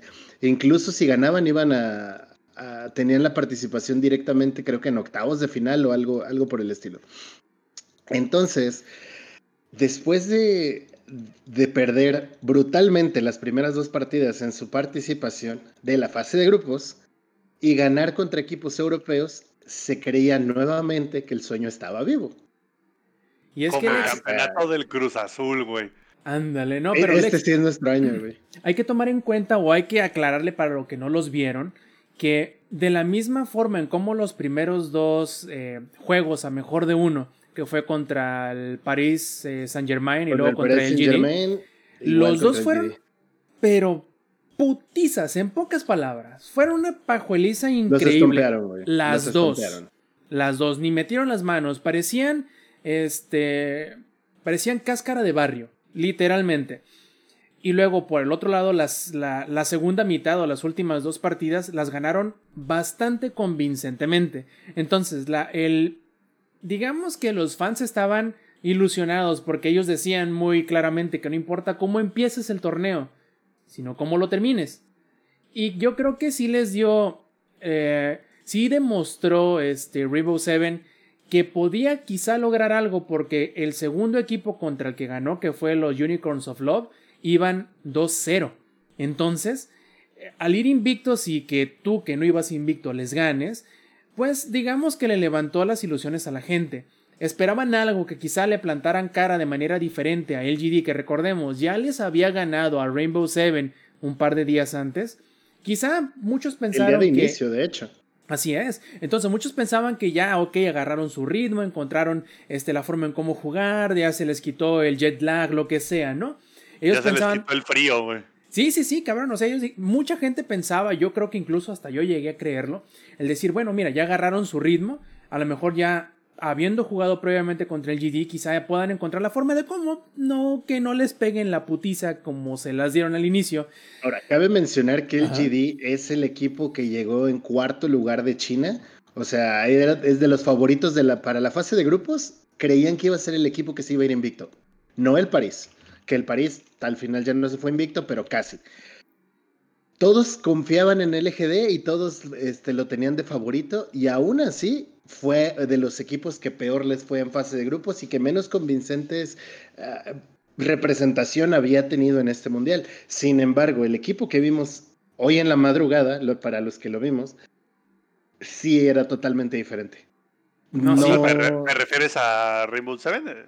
No, o sea, Rainbow Seven siempre le dijeron, todo el mundo dijo va a perder, pero el GD de entrada dijeron, no, este equipo viene súper fuerte, es el cuarto lugar de China, va a estar muy cabrón que le ganen. Y durante los primeros días del Mundial no se estuvo viendo ese power spike o eso que esperaban de, de LGD. Sin embargo, ayer, bueno, hoy en la madrugada, que ya jugó contra Rainbow, sí traían un nivel mucho más alto. No sé si estudiaron mucho al rival, que incluso el, yo insisto que el problema de Latinoamérica ha sido desde que entraron al mundo competitivo y va a ser cerrar partidas. A Latinoamérica le cuesta un huevo cerrar partidas y si ustedes ven un, un evento de eSports, eh, sobre todo de League of Legends, a los equipos latinoamericanos, tanto de LAS como de LAN, les cuesta mucho trabajo cerrar las partidas. No importa qué tan arriba vayan. Ajá. Digo, perfectamente el ejemplo así que ni mandado a hacer el juego 3 de la serie contra LGD. Y, es, y es justo a lo que voy. Las primeras dos partidas contra LGD de, de este Best of Five del día de hoy, los estompearon nuevamente. Así no, no se veía nada en el equipo.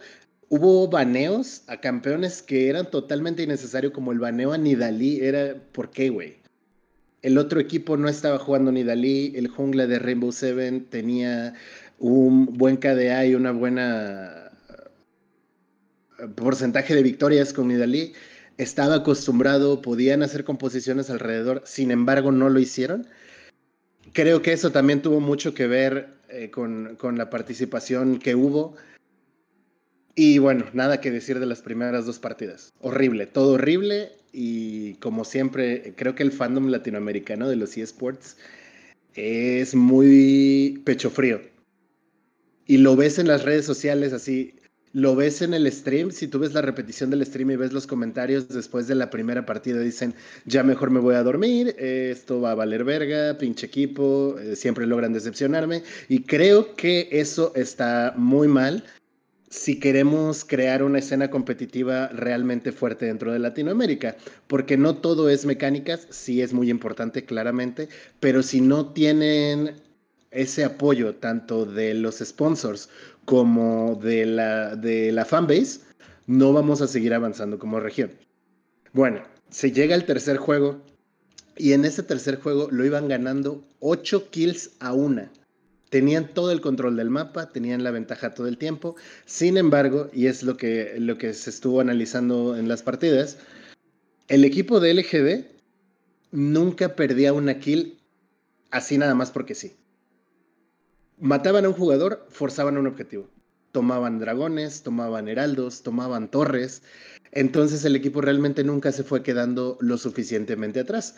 Y a pesar de tener la ventaja de oro, la ventaja de nivel y la ventaja de itemización, Rainbow Seven no logró terminar los objetivos y básicamente tiró el juego en una sola play en mid lane con una mala entrada del soporte y ahí se empezó a caer el juego y todo fue de nuevo cuesta arriba para el equipo y no se pudo recuperar. Todos creíamos que se iba que a partir de la partida 3 se iba a poder ver algo más, sin embargo no no se logró. Creo que también la directiva del equipo este bueno, más que la directiva, eh, los PRs del equipo estaban muy saltis el día de ayer y los comentarios al respecto eran como, sí, aprendimos mucho, bla, bla, bla, bla, etcétera. Así tal cual está en un tweet. Este, discúlpenos, ¿no? Y muchas justificaciones de este roster se formó hace cinco meses, nadie esperaba nada de él, y aún así fue una representación buena. Y pues no sé, o sea, personalmente no creo que haya sido una representación buena, creo que fue una representación más a la lista de vergüenzas internacionales que han tenido los equipos, porque siempre pasa. Y cuando hablas con las personas que juegan mucho el juego y que juegan relativamente bien, siempre te dicen, güey, es que Latinoamérica no tiene nivel. Y esa va a ser la respuesta todo el tiempo y me saca de pedo. Porque en otros juegos, por ejemplo en Gears of War y en Halo y en King of Fighters y en Smash, hay muy buenos jugadores mexicanos. ¿Por qué no podemos darle ese mismo apoyo a los otros juegos como los MOBAs que están dominados por los equipos asiáticos? Hay mucho que aprender y la región tiene un chingo todavía por avanzar, pero nosotros como fan, como, como la fanbase, también deberíamos ser un poco más comprensivos con los equipos y tratar de, de darles un poco más de apoyo. Y creo que eso también influye mucho, o sea, llévenlo al, a los deportes este, no electrónicos. Si tú vas a un estadio de fútbol y todos están abucheando un equipo, muy probablemente ese equipo va a jugar no tan bien. Ahora, imagínate que tú estás apoyando a un equipo que quieres que gane un equipo y en lugar de, de estarlo motivando, estás tirándole mierda, pues está, está aún más cabrón, ¿no? Pero bueno, esto fue lo que pasó para todas las personas que se estuvieron desvelando viendo, viendo el Mundial y quienes se van a seguir desvelando viendo lo que cae el Mundial. Todavía nos queda bastante por venir, termina el 31 de octubre y bueno, ya estaremos trayéndoles como más información respecto a, los, a las partidas y a los ganadores. Sí, la verdad es, un, es una lástima porque eh, al menos después de que se ganó el segundo juego, parecía que había algo por lo cual poderse emocionar pero bien dices tú que a lo mejor el problema, o no el problema, sino uno de los detalles que probablemente se pueda mejorar más rápido y fácilmente, quizás sea el estudio de los rivales. Eso de hacer bans que no eran necesarios, eh, te da a entender que les hace falta ese punto de, de ver cómo o qué juega el equipo contrario para aprovechar desde antes de que empieces a jugar cómo sacar de su plan de juego al enemigo sin regalarles esos movimientos gratis, porque si tú baneas personajes que sí a lo mejor en el meta están fuertes, pero que no utiliza el equipo enemigo, simplemente le estás dando más este más munición con la cual poderte atacar, porque estás haciendo algo que no es necesario. Eh, y si desde ahí empezamos mal, pues solamente queda que te vaya muy mal en la partida también. Y eso de cerrarlas, creo que, el, o mejor dicho, el no poder hacerlo, es la maldición de todo el tiempo con los equipos latinoamericanos. Y no nada más de esports, ¿eh? O sea, pasa también en el fútbol, soccer, pasa en el básquetbol, pasa en muchos deportes. Y aquí nos comenta en el chat, jefes, tomar que estos temas lo hacen revisar si están ok sus niveles de desodorante. Axe, patrocínanos, así como patrocinas a League of Legends, porque Axe lanzó un, un, aroma de League of Legends y yo creo que huele huele a Friki Plaza. Este, mañana que vaya al súper a refiliar mi desodorante, les diré qué tal está. Y por cierto, Alex, hay un detalle nada más eh, que me gustaría em, comentar, porque una de las cosas que siempre se dice en la región norteamericana de Estados Unidos es lo mismo que se dice de Latinoamérica, que es que no hay nivel para hacerle eh, cara a Europa, no hablar de los eh, equipos asiáticos. Entonces, si en Estados Unidos pueden encontrar la forma o tienen alguna estrategia que se pueda implementar para que esa mm, percepción pueda cambiar, creo que en Latinoamérica también se puede. Entonces hay que ver qué están haciendo otras regiones con problemas similares para poderlos, para ver de qué forma se pueden implementar también aquí. Claro, no van a ser iguales, pero los pasos son similares. Eso es lo que están haciendo, güey. Eh, sí. o sea, tener scrims contra equipos de otras regiones. Eh, es que también necesitan mucho apoyo y yo creo que lo que pasó con la Liga Latinoamérica en general se hizo un cagadero cuando la fusionaron e hicieron un desmadre, eh, pero eso ya tuvo que ver con, con problemas internos dentro de Riot Latinoamérica que ah, no sé, no sé, sinceramente, yo creo que todos esos cambios fueron perjudiciales. Eh, creo que el nivel de la región está estancado. Vimos a otro equipo llegar, esta vez no fue Isurus, que básicamente Isurus era el Lion fuerte con los mejores jugadores y que si se puede hacer una reestructura, no sé, no sé, o sea, son muchas cosas. De hecho, son el muchísimas de... cosas. ¿Qué no se supone que el favorito al menos para esta vez era All Knights? Eh, sí, así es. Y se los chingaba Rainbow Seven igual en un comeback. Iban 2-0 en la final y Rainbow les ganó las tres siguientes. Desgraciadamente no pudieron replicar esa, esos comebacks o ese reverse sweep. Pero pues bueno, así son estas cosas. Veamos qué siga pasando en las siguientes etapas del Worlds, que muchos ya dábamos por perdido. Pensamos que no se iba a realizar este año. Y pues bueno, nos contamos, nos encontramos con la sorpresa de que sí. Al igual que la sorpresa que se nos da con el ingenierillo y Roller Coaster Tycoon, que digamos, no era necesariamente como que el juego que esperaba, pero que mejor él nos diga cómo les fue con Roller Coaster. Bien, bien, pues eh, este juego de Roller Coaster Tycoon es una versión HD de eh, la versión original, eh, se puede decir platino, que contiene todos los DLCs del juego que salió desde, me parece que eh, fue desde 2003, 2004. Entonces estamos hablando de 16, 17 años que salió el juego de esta serie o esta franquicia, el primero 3D en su tipo. Está muy bonito. Yo he jugado otros juegos que son de management como Two Point Hospital, el mismo Planet Coaster, que es de ellos mismos, que, es, ¿cómo se llama? Este, eh, Frontline, o, bueno, este, el, mismo desarrollador, pues. Eh, en el caso de Planet Coaster, cuando lo llegué a jugar me quedé, ah, está bonito, está contenido, tiene gráficos que son atractivos y, y, tiene como muchos elementos diferentes para poner este, pues, lo mismo que son las montañas rusas o este, los elementos adicionales que son otros tipos de, eh, eh, ¿cómo se llama? Eh, parquecitos o bueno, mecánicos que, pueden utilizar los visitantes del parque. Ahora, regresando a este jueguito que, que lo llegué a probar, te encuentras con que es como el Planet Coaster viejito, pero con un nivel de complejidad mayor, si es que eso es posible.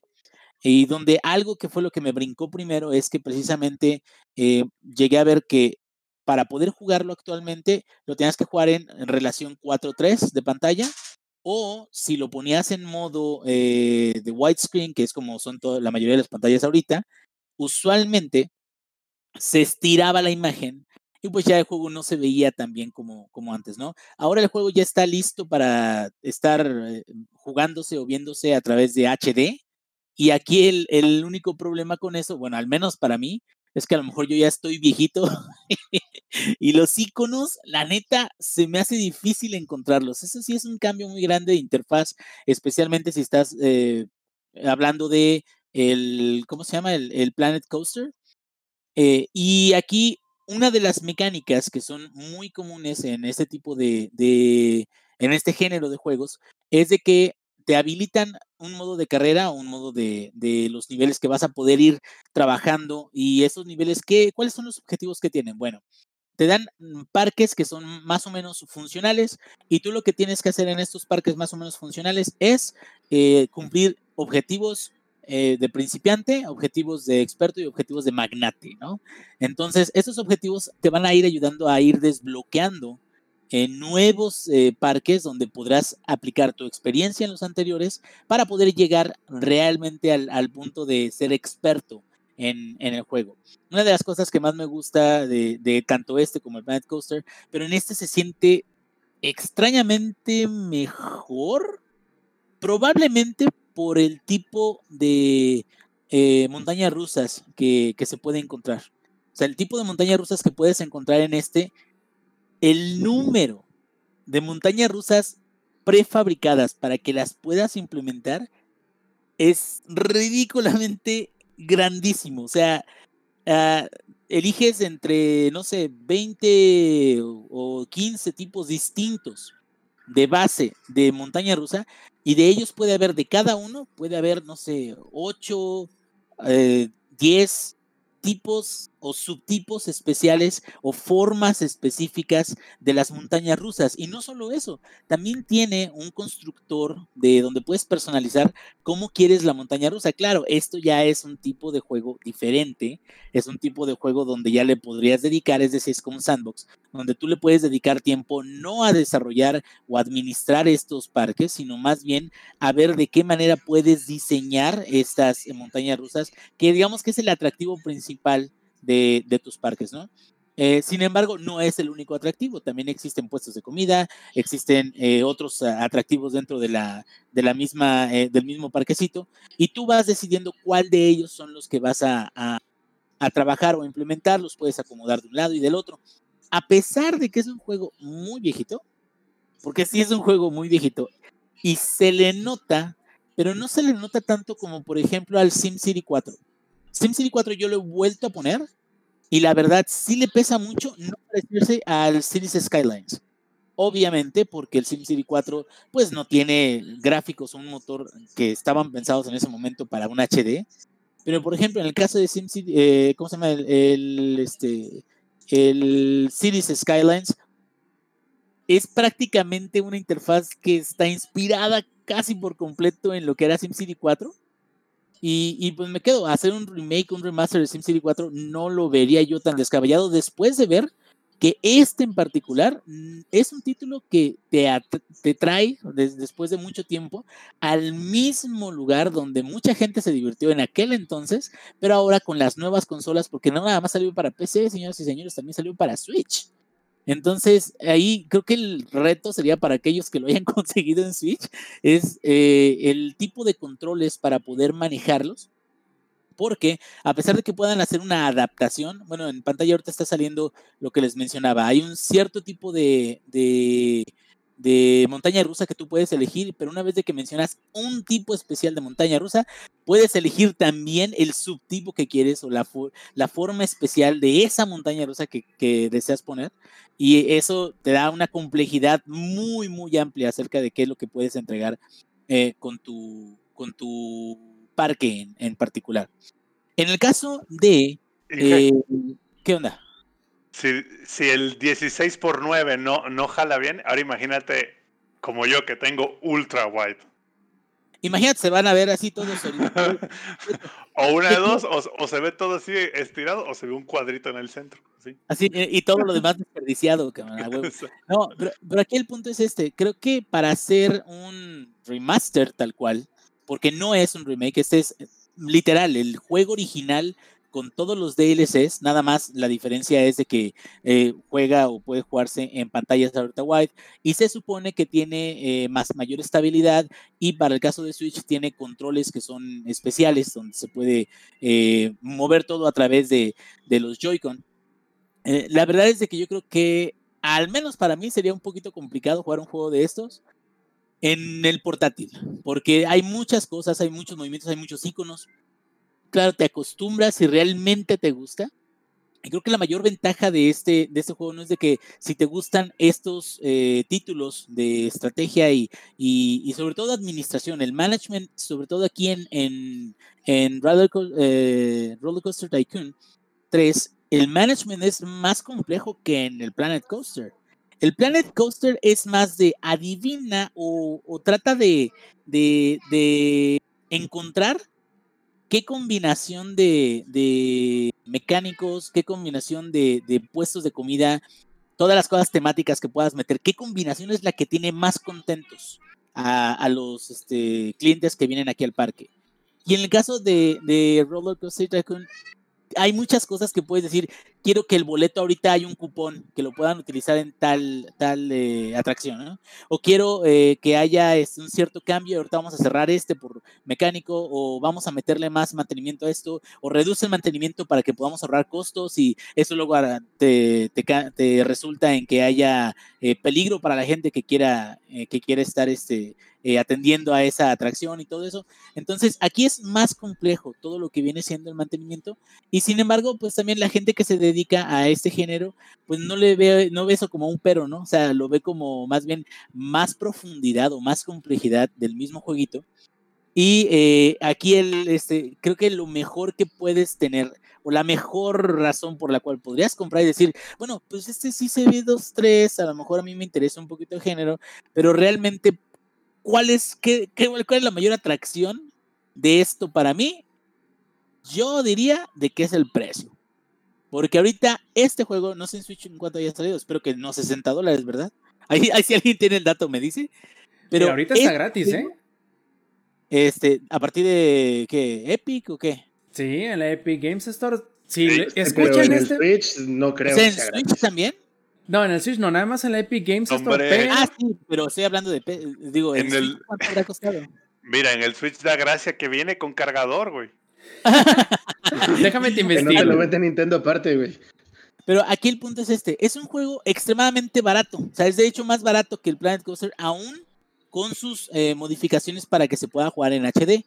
Entonces, es como si vieras Legacy of Kane y te dijeran, hicimos un remaster donde no le cambiamos absolutamente nada, sigue con los mismos bugs, sigue con este, los mismos problemas, pero se puede ver en HD y te estamos vendiendo el remaster, digamos, de la trilogía, te lo estamos vendiendo en, eh, no sé, este, 200 pesos pues a huevo que lo compras. O mucha gente se va a quedar solo por la nostalgia. Déjame ver, déjame regresar, déjame estar un ratito en este juego, que muchos, muchas personas ya los conocen, ya están acostumbradas. Lo que les gusta es ir creando, hacer este eh, parques que sean impresionantes y sobre todo también este Roller Coaster Tycoon tiene las dos expansiones que una es de parques acuáticos y la otra es de este como safaris, ¿sí?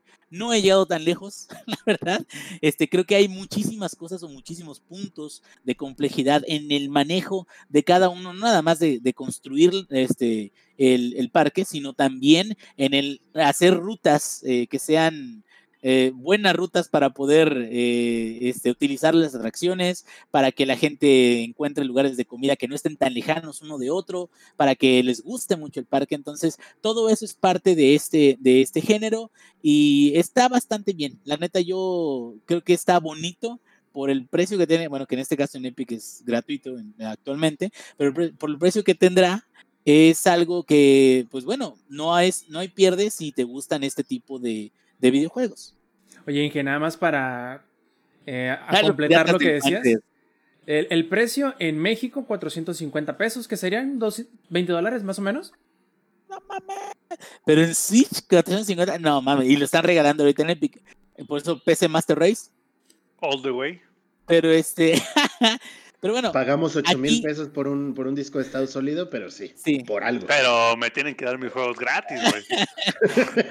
o a Pero bueno, 60 pesos. Aquí lo que voy es, eso, digo, Nintendo siendo Nintendo, ok, pero este juego, digo, al menos no es de 1300, 1600, que es como los otros que salen.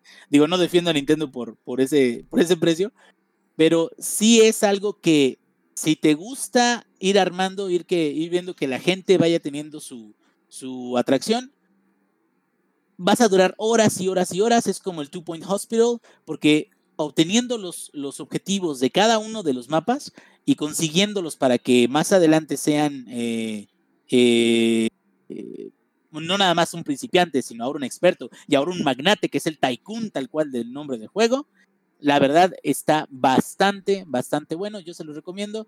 Y sola- digo, si no les gustan este tipo de juegos, aquí acaban de ver más o menos de qué se trata. Pues re- simplemente pues, no le entren. Depende más bien de una preferencia personal y ya. Y si están en PC, es gratis. Entonces ahí no Si hay. están en PC es gratis, así de que Gratis pues, no hasta las pierden, ¿no? puñaladas, bájenlo dice en la. Epic, no pierden nada. Exactamente. Yo sé que ustedes no están viendo, bueno, los que no estén viendo la edición en vivo no se darán cuenta, pero no se queden tiesos como el Zampi. Y como tiesos parece que se van a quedar los de Modern Warfare con la sexta temporada de contenido para Warzone y el Ni- multiplayer. Ni me, ni me digas, güey. Voy a llorar, güey. Este, primero no sé qué le pasó a mi cámara, que sí, sí, efectivamente, me quedé bien tieso, güey. No, no, me quedé como la mandíbula de José José. Hasta parece serio, güey. No sé, Juan Guerra, así. un aniversario de que nos dejó el príncipe de la canción. Respétamelo, por favor. Sí, no, no, no, me, me, me, quedé ni el Joseph Joseph. Pero bueno, rápidamente en lo que ahorita veo cómo soluciono lo de mi cámara.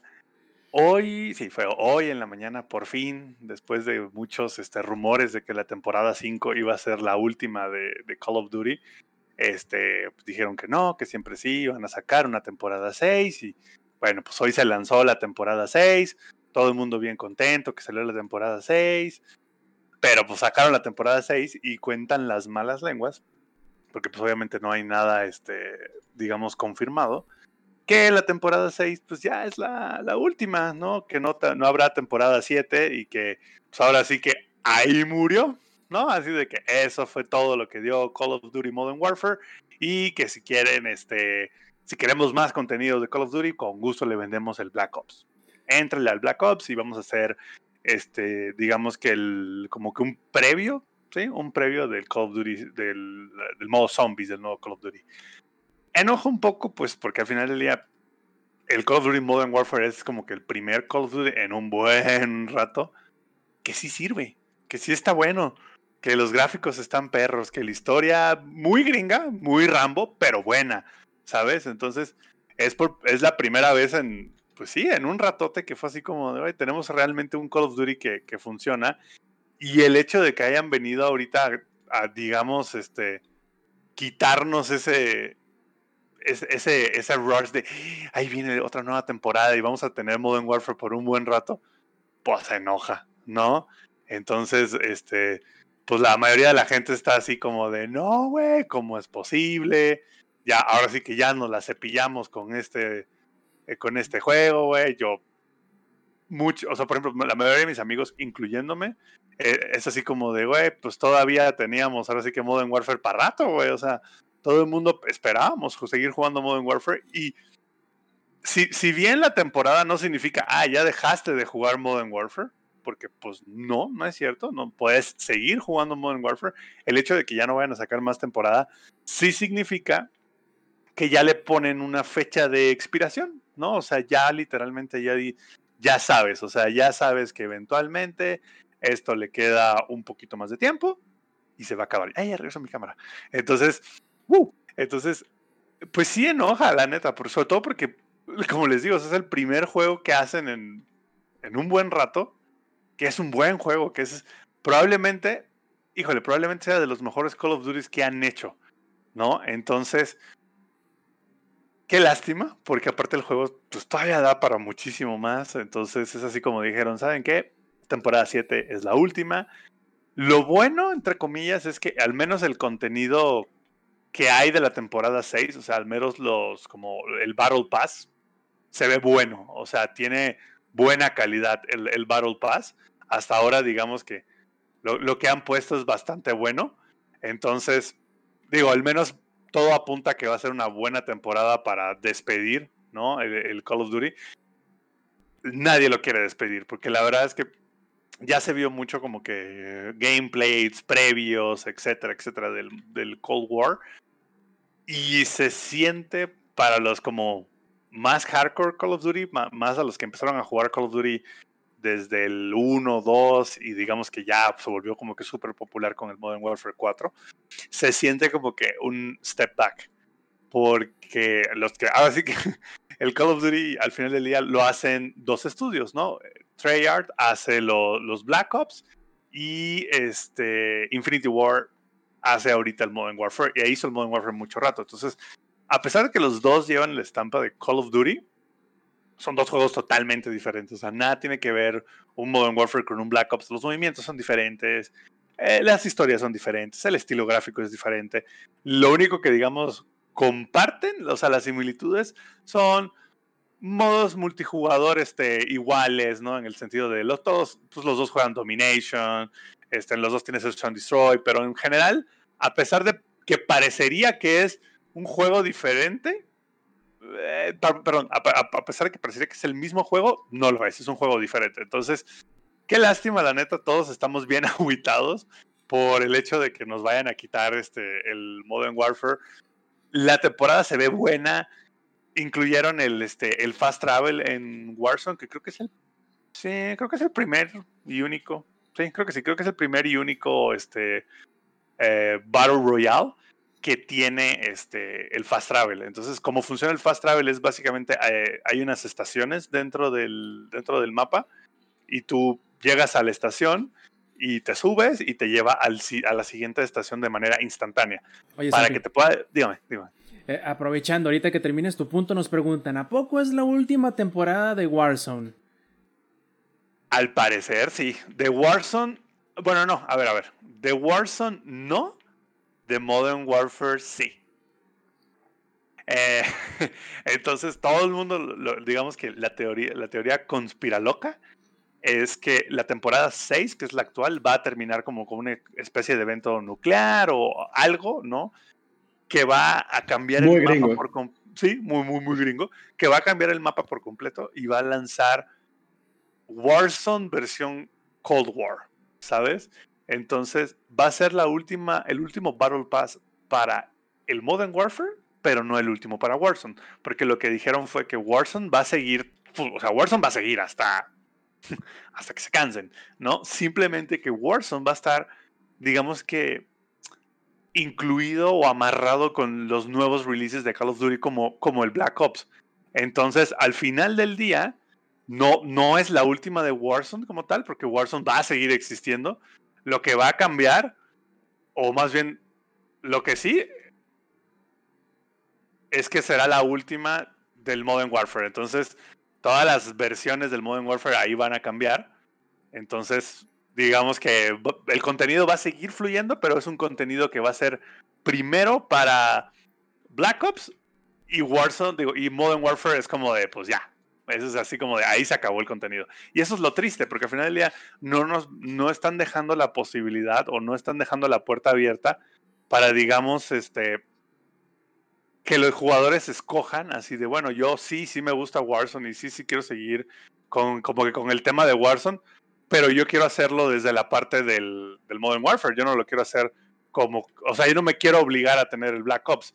Entonces, digamos que les valió y lo están haciendo, o sea, lo que están diciendo es así como de, pues sí, es qué bonito que te guste el Modern Warfare, si quieres, digamos, tener un multijugador con contenido nuevo y aparte Warzone, tienes que comprar el Black Ops básicamente el, el juego que, que, existe hoy en día ya va a dejar de tener contenido adicional para multijugador, será 100% Warzone. Oye, que seguramente mu mucha gente dirá, ah, pues está bien, pero pues qué triste la neta. Sí, de hecho, no sé si hayas leído, pero yo creo haber, creo haber escuchado, recuerdo haber escuchado, que al menos los que tuvieron el acceso al, al, digamos, al demo, entre comillas, multiplayer que se dio a prensa antes de que se abriera el alfa para PlayStation, es que si querías entrar o el momento de entrar a Warzone desde el Black Ops, parece ser que hacías switch de aplicación hacia el Warzone del Modern Warfare. Puede ¿Tú, ser. cre ¿Tú crees que Yo siga siendo así? Sí, yo, bueno. No sé si en la, en la, consola, no creo. Yo creo que en la consola sí lo van a terminar este, ajustando. Pero en la, en la PC probablemente lo mantengan igual. Digo, lo que sí estaría, lo que sí estaría chafa es que tengas que bajar otros 200 gigas, ¿no? A eso, sí iba. Estaría, eso estaría chafa, la verdad. No, no creo que lo hagan así. Sería demasiado estúpido de parte de ellos si te, hace, te obligan a bajar otros 200 gigas por lo que es prácticamente el mismo juego, ¿no? Entonces, yo creo que más bien es un resultado de ser un alfa, ¿no? Y de no tener como que todavía listo todo.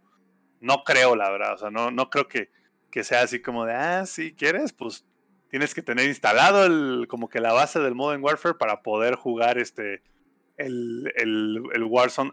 No lo creo. O espero Pero, que no. Pues, que no, lo, que no lo borren de buenas a primeras, ¿no? Si quieren seguir jugando Warzone en. Ah, no, sí, no, Black no, Ops. no, no, gente, no lo borre porque uno, uno no sabe, güey. Así Entonces- es, uno ya nunca sabe.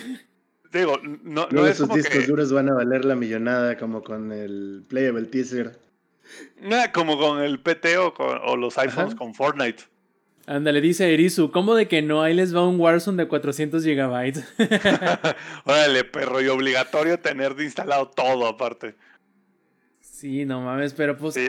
¿Tú crees que vaya a haber, entre comillas, guerra civil en el sentido de que no, yo me quedo con mi. No, por, por, por supuesto. Es más, esa guerra civil ya existe. Hoy en día ya mucha gente dijo así como, ah, qué padre, ¿no? El, el Black Ops, qué bonito que quieran sacar otro juego. No es lo mío. Lo mío es el, el Modern Warfare. El Black Ops a mí no me interesa en lo más mínimo. Ahí se ven. Chido tu rollo, en pocas palabras, ¿no? Y otro rollo, porque aparte también hay un montón de gente que gastó mucho dinero en skins y en cosas y en todos los Battle Pass que han ido sacando. A ver, yo no he gastado dinero real. O sea, yo la skin, digamos, solo tengo una skin de las que se podrían decir son premium. Y, lo que lo tengo es porque fui ahorrando a través de las diferentes temporadas. Yo no le puse dinero, este, digamos, real. Pero hay gente que no, hay gente que sí le puso mucho dinero real. Y es como de, ¿por qué ahora sí que ¿por qué tendría yo que dejar como que de un lado todo mi contenido para ir al nuevo Call of Duty? Porque no han dicho nada, o sea, no queda claro si vas a poder usar los mismos operadores que tienes ahorita en el nuevo, obviamente las armas son diferentes, entonces no han dicho cómo, cómo pretenden ellos, digamos, hacer esa mezcolanza de dos Call of Duty, un solo Warzone, no, no, han, no, no han especificado, ojalá les quede bien, pero qué triste que la 6 sea la última Probablemente yo creo que si la gente presiona habrá una 7, pero no hay nada como confirmado de parte de ellos. De parte de ellos es como de disfruten la 6. sí, y digo, no sé si ya comentaron esto ahorita, pero después de la 6, de la fecha que digan ellos, ¿qué hacen? ¿Cierran ya el online o de plano? No, no, no. El, el online. El online seguirá funcionando porque los, no van a pagar los servidores, pero no han dicho nada de la parte de Warzone, como te digo. O sea, no han, no han dicho así como de, a ver, Warzone va a seguir, sí. Pero, por ejemplo, hay muchas skins y armas de Warzone que son de Modern Warfare. Entonces, no han dicho si es un tema así como de, ah, van a ser, no sé, dos mapas. Y si estás en el mapa de Cold War, solo vas a poder usar tus operadores de Cold War y tus armas de Cold War. O sea, no han dicho nada, ¿sabes? O sea, no, realmente no han explicado más allá de que estará junto, se acabó. Eso es todo lo que han dicho. O sea, será un solo Warzone. Listo, ya, ahí está. ¿Cómo? No han dicho nada. Pero el multijugador no lo van a pagar, porque pues al final del día el multijugador está fresco. Apenas va a cumplir un, un año ahorita en octubre. Y este. Y al final del día, pues es así como de, güey, pues es el, el multijugador de los. Yo creo que es el de los multijugador o el multijugador más famoso que ha tenido Call of Duty en los últimos años. Entonces, no lo van a pagar, evidentemente, pero no han dicho qué van a hacer, pues.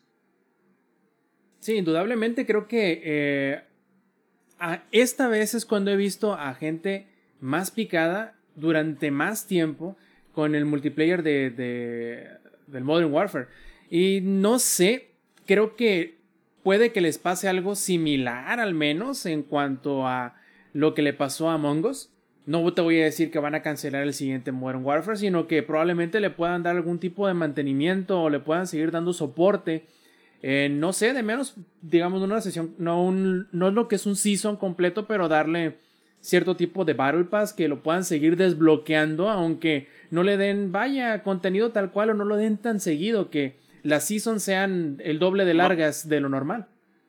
Sí, sobre todo, Rob, porque algo que está de la mierda es que, digamos, para este Call of Duty quitaron los prestigios que existían antes.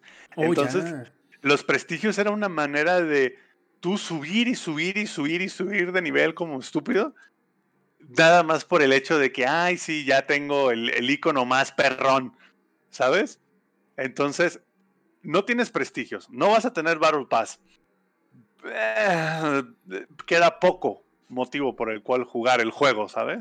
O sea, porque, por ejemplo, gente como yo, yo prácticamente cuando se termine esta temporada, yo voy a tener desbloqueados todos los challenges, porque yo al final del día, de hecho, he ido desbloqueando todos los challenges de temporada según han ido saliendo. Entonces, yo sí espero que salga la temporada nueva para tener nuevas cosas que desbloquear y nuevas cosas que, digamos que, como que, eh, por qué jugar entre comillas.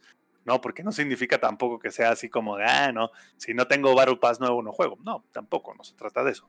Pero sí es un tema así como de, híjole, qué lástima que hayan ido por ese camino a matar tan prematuramente un juego. Y el problema aquí es que genera muchos este, cuestionamientos con la comunidad de Call of Duty, porque a ver, una cosa es, ah, sí, aquí, aquí está mi, mi, mi Call of Duty, este, digamos, aquí está, tú pagas el juego base, van a salir un par de DLCs y se acabó, ¿no? Pero e, esta, esta vez, digamos que se fueron más por el lado de, aquí está el Call of Duty y aparte vamos a estar sacando este, el Battle Pass con nuevo contenido y demás. Entonces, si es un tema así como de, ah, ok, entonces mi contenido ya valió. O sea, yo no voy a Fortnite diciendo así de, ah, sí, ¿saben qué? Voy a sacar Fortnite 2 y todo su contenido palenque.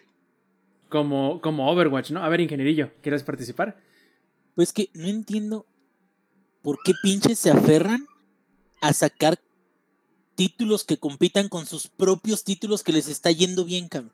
Exacto. No, entiendo qué es que justo eso, eso, es lo que, digamos, que nadie entiende ahorita, porque le está yendo perrísimamente bien al Modern Warfare, pero perrísimamente bien.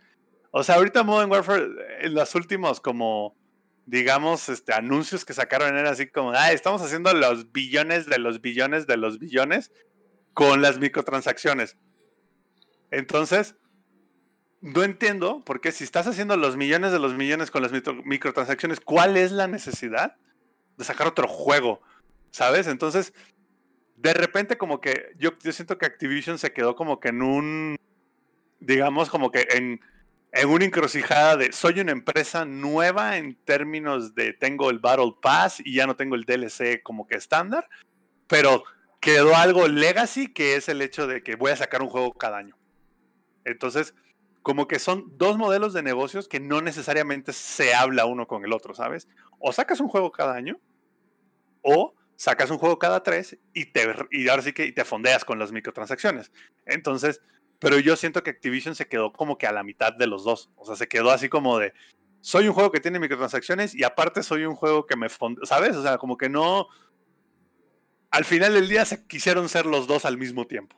Entonces. Sí, no aprendieron nada con Black Ops 4, ¿no? Que yo creo que ahí bien pudieron haber hecho el parteaguas de decir, ok, en este vimos que no nos salió como planeábamos, que tuvieron que desechar el, el, modo historia y todo, y, y, poder haber, poder decir incluso, ok, el Modern Warfare, que es el que sigue, va bien, va bien puerto, tiene cosas nuevas que nos, que pensamos que le va a ir mejor que el Black Ops 4 aprovechémoslo y démosle el tiempo que no le pudimos dar al Black Ops 4 al siguiente Black Ops, que sería ahora el Cold War.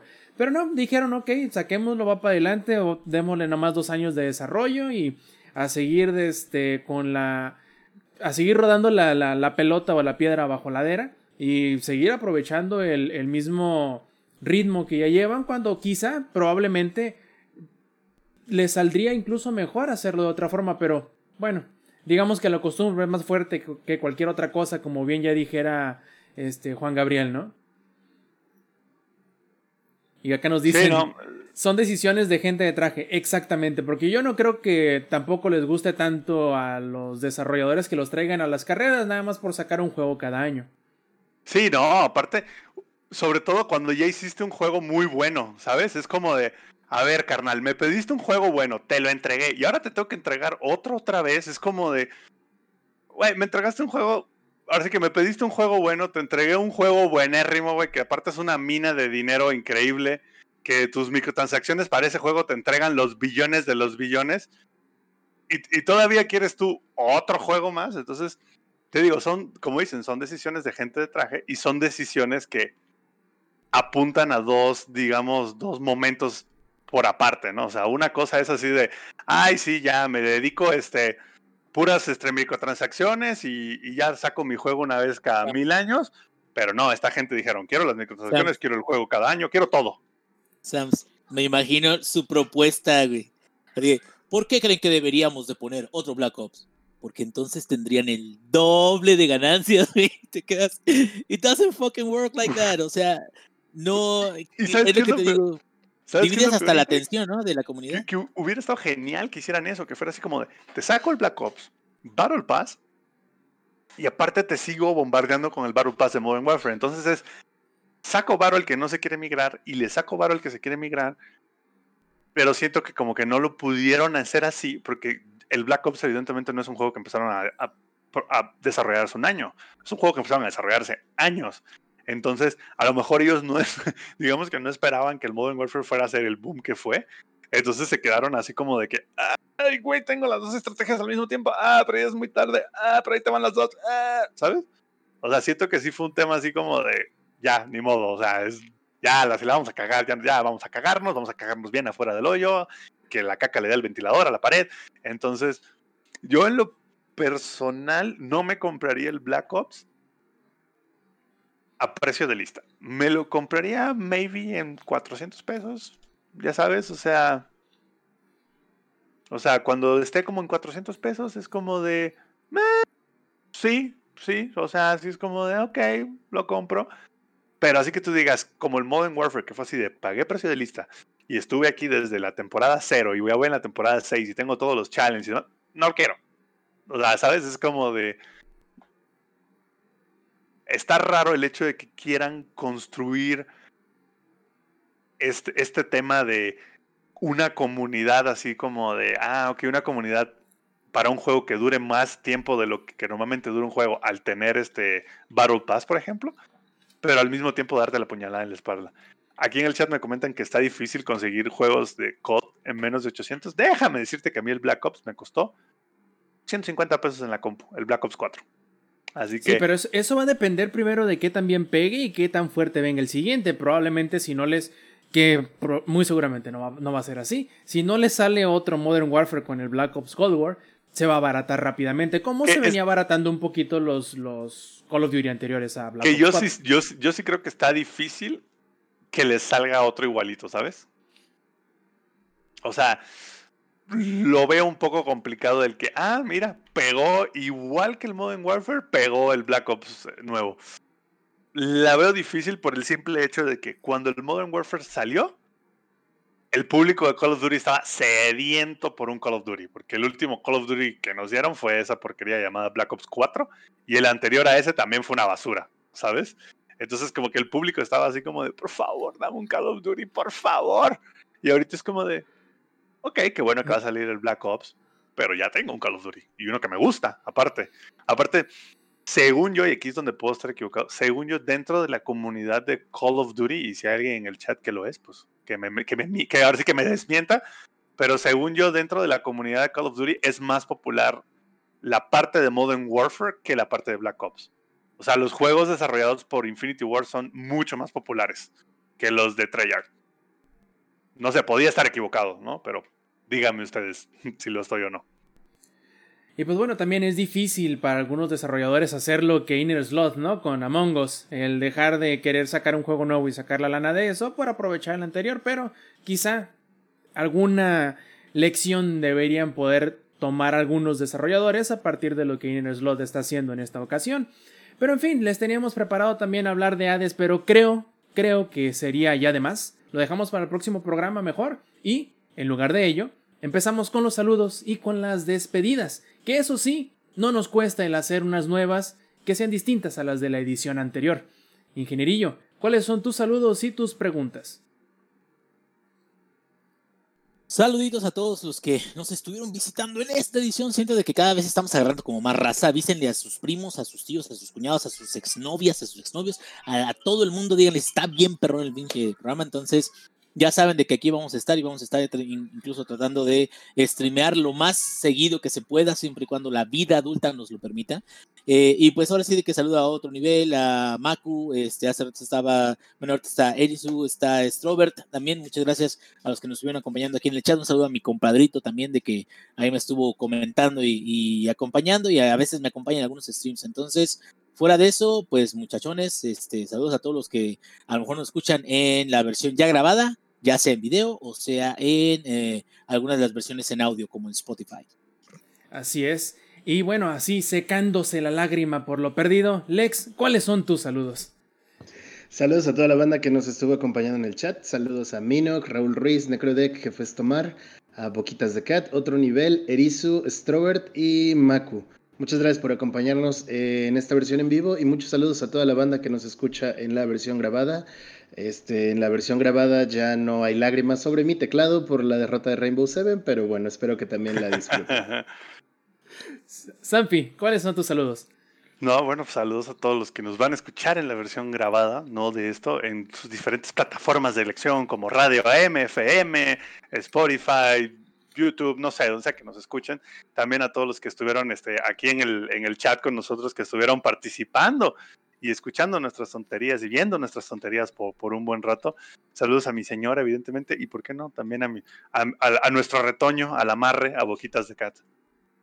Muy bien, y antes de pasar yo con mis saludos, hay que mencionar a los suscriptores Prime, que seguimos teniendo todavía cuatro, pero sabemos que aumentarán con el paso del tiempo. Omega X0, Elipso, Jefestomar e Igne el 10, muchas gracias por su suscripción Prime al canal de twitch.tv diagonal langaria, donde todos los martes a las 8 y media de la noche, hora del centro de México, podrán acompañarnos en la grabación en vivo si así lo desean, además de, como dijo el ingenierillo, más grabaciones o más streams a lo largo de la semana.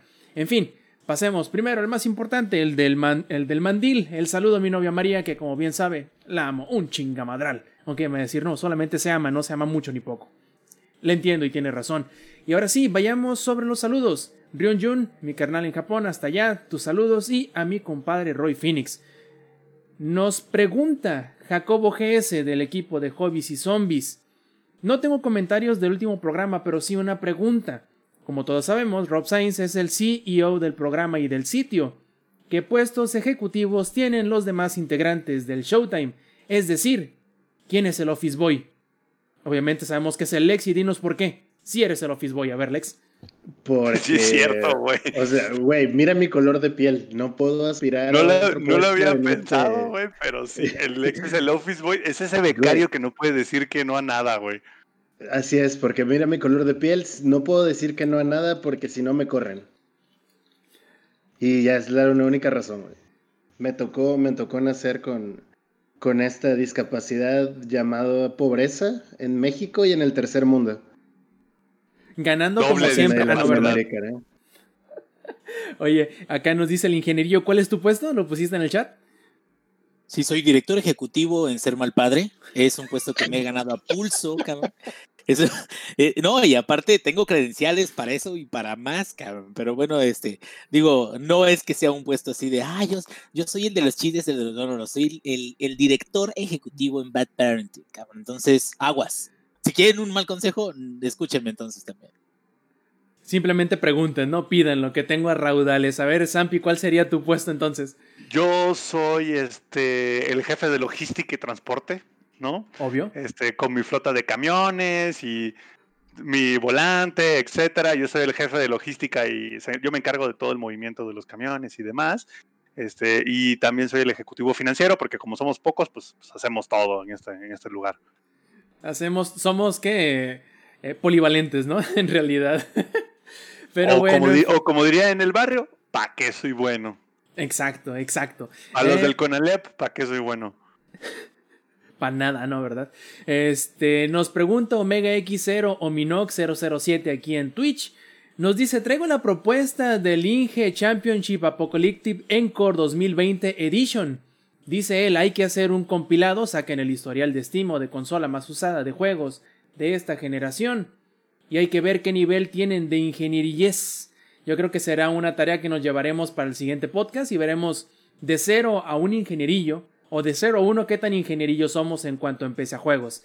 Que sería cuántos juegos tenemos empezados y que tenemos, eh, ya sea eh, el sueño guajiro o la intención, de terminarlos hay que llevarnos esa tarea y ver qué tanto nivel de ingenierillo tenemos cada uno de nosotros. Terminando esa tarea les voy a, les voy a cantar una bella canción que dice Se parecen tanto a mí. Pero ya habíamos dejado establecido en el lore del Showtime Podcast la, la vez anterior que todos este, nacemos siendo jugadores hasta que o, ¿Cómo es? O morimos siendo gamers o vivimos lo suficiente para convertirnos en un ingenierillo, ¿no? Entonces, bueno, para allá vamos eh, y nos llevaremos eso de tarea para el próximo programa. Y eso sería todo. Y antes de... Ajá, adelante. No, pero ¿no había otra pregunta o fue idea mía?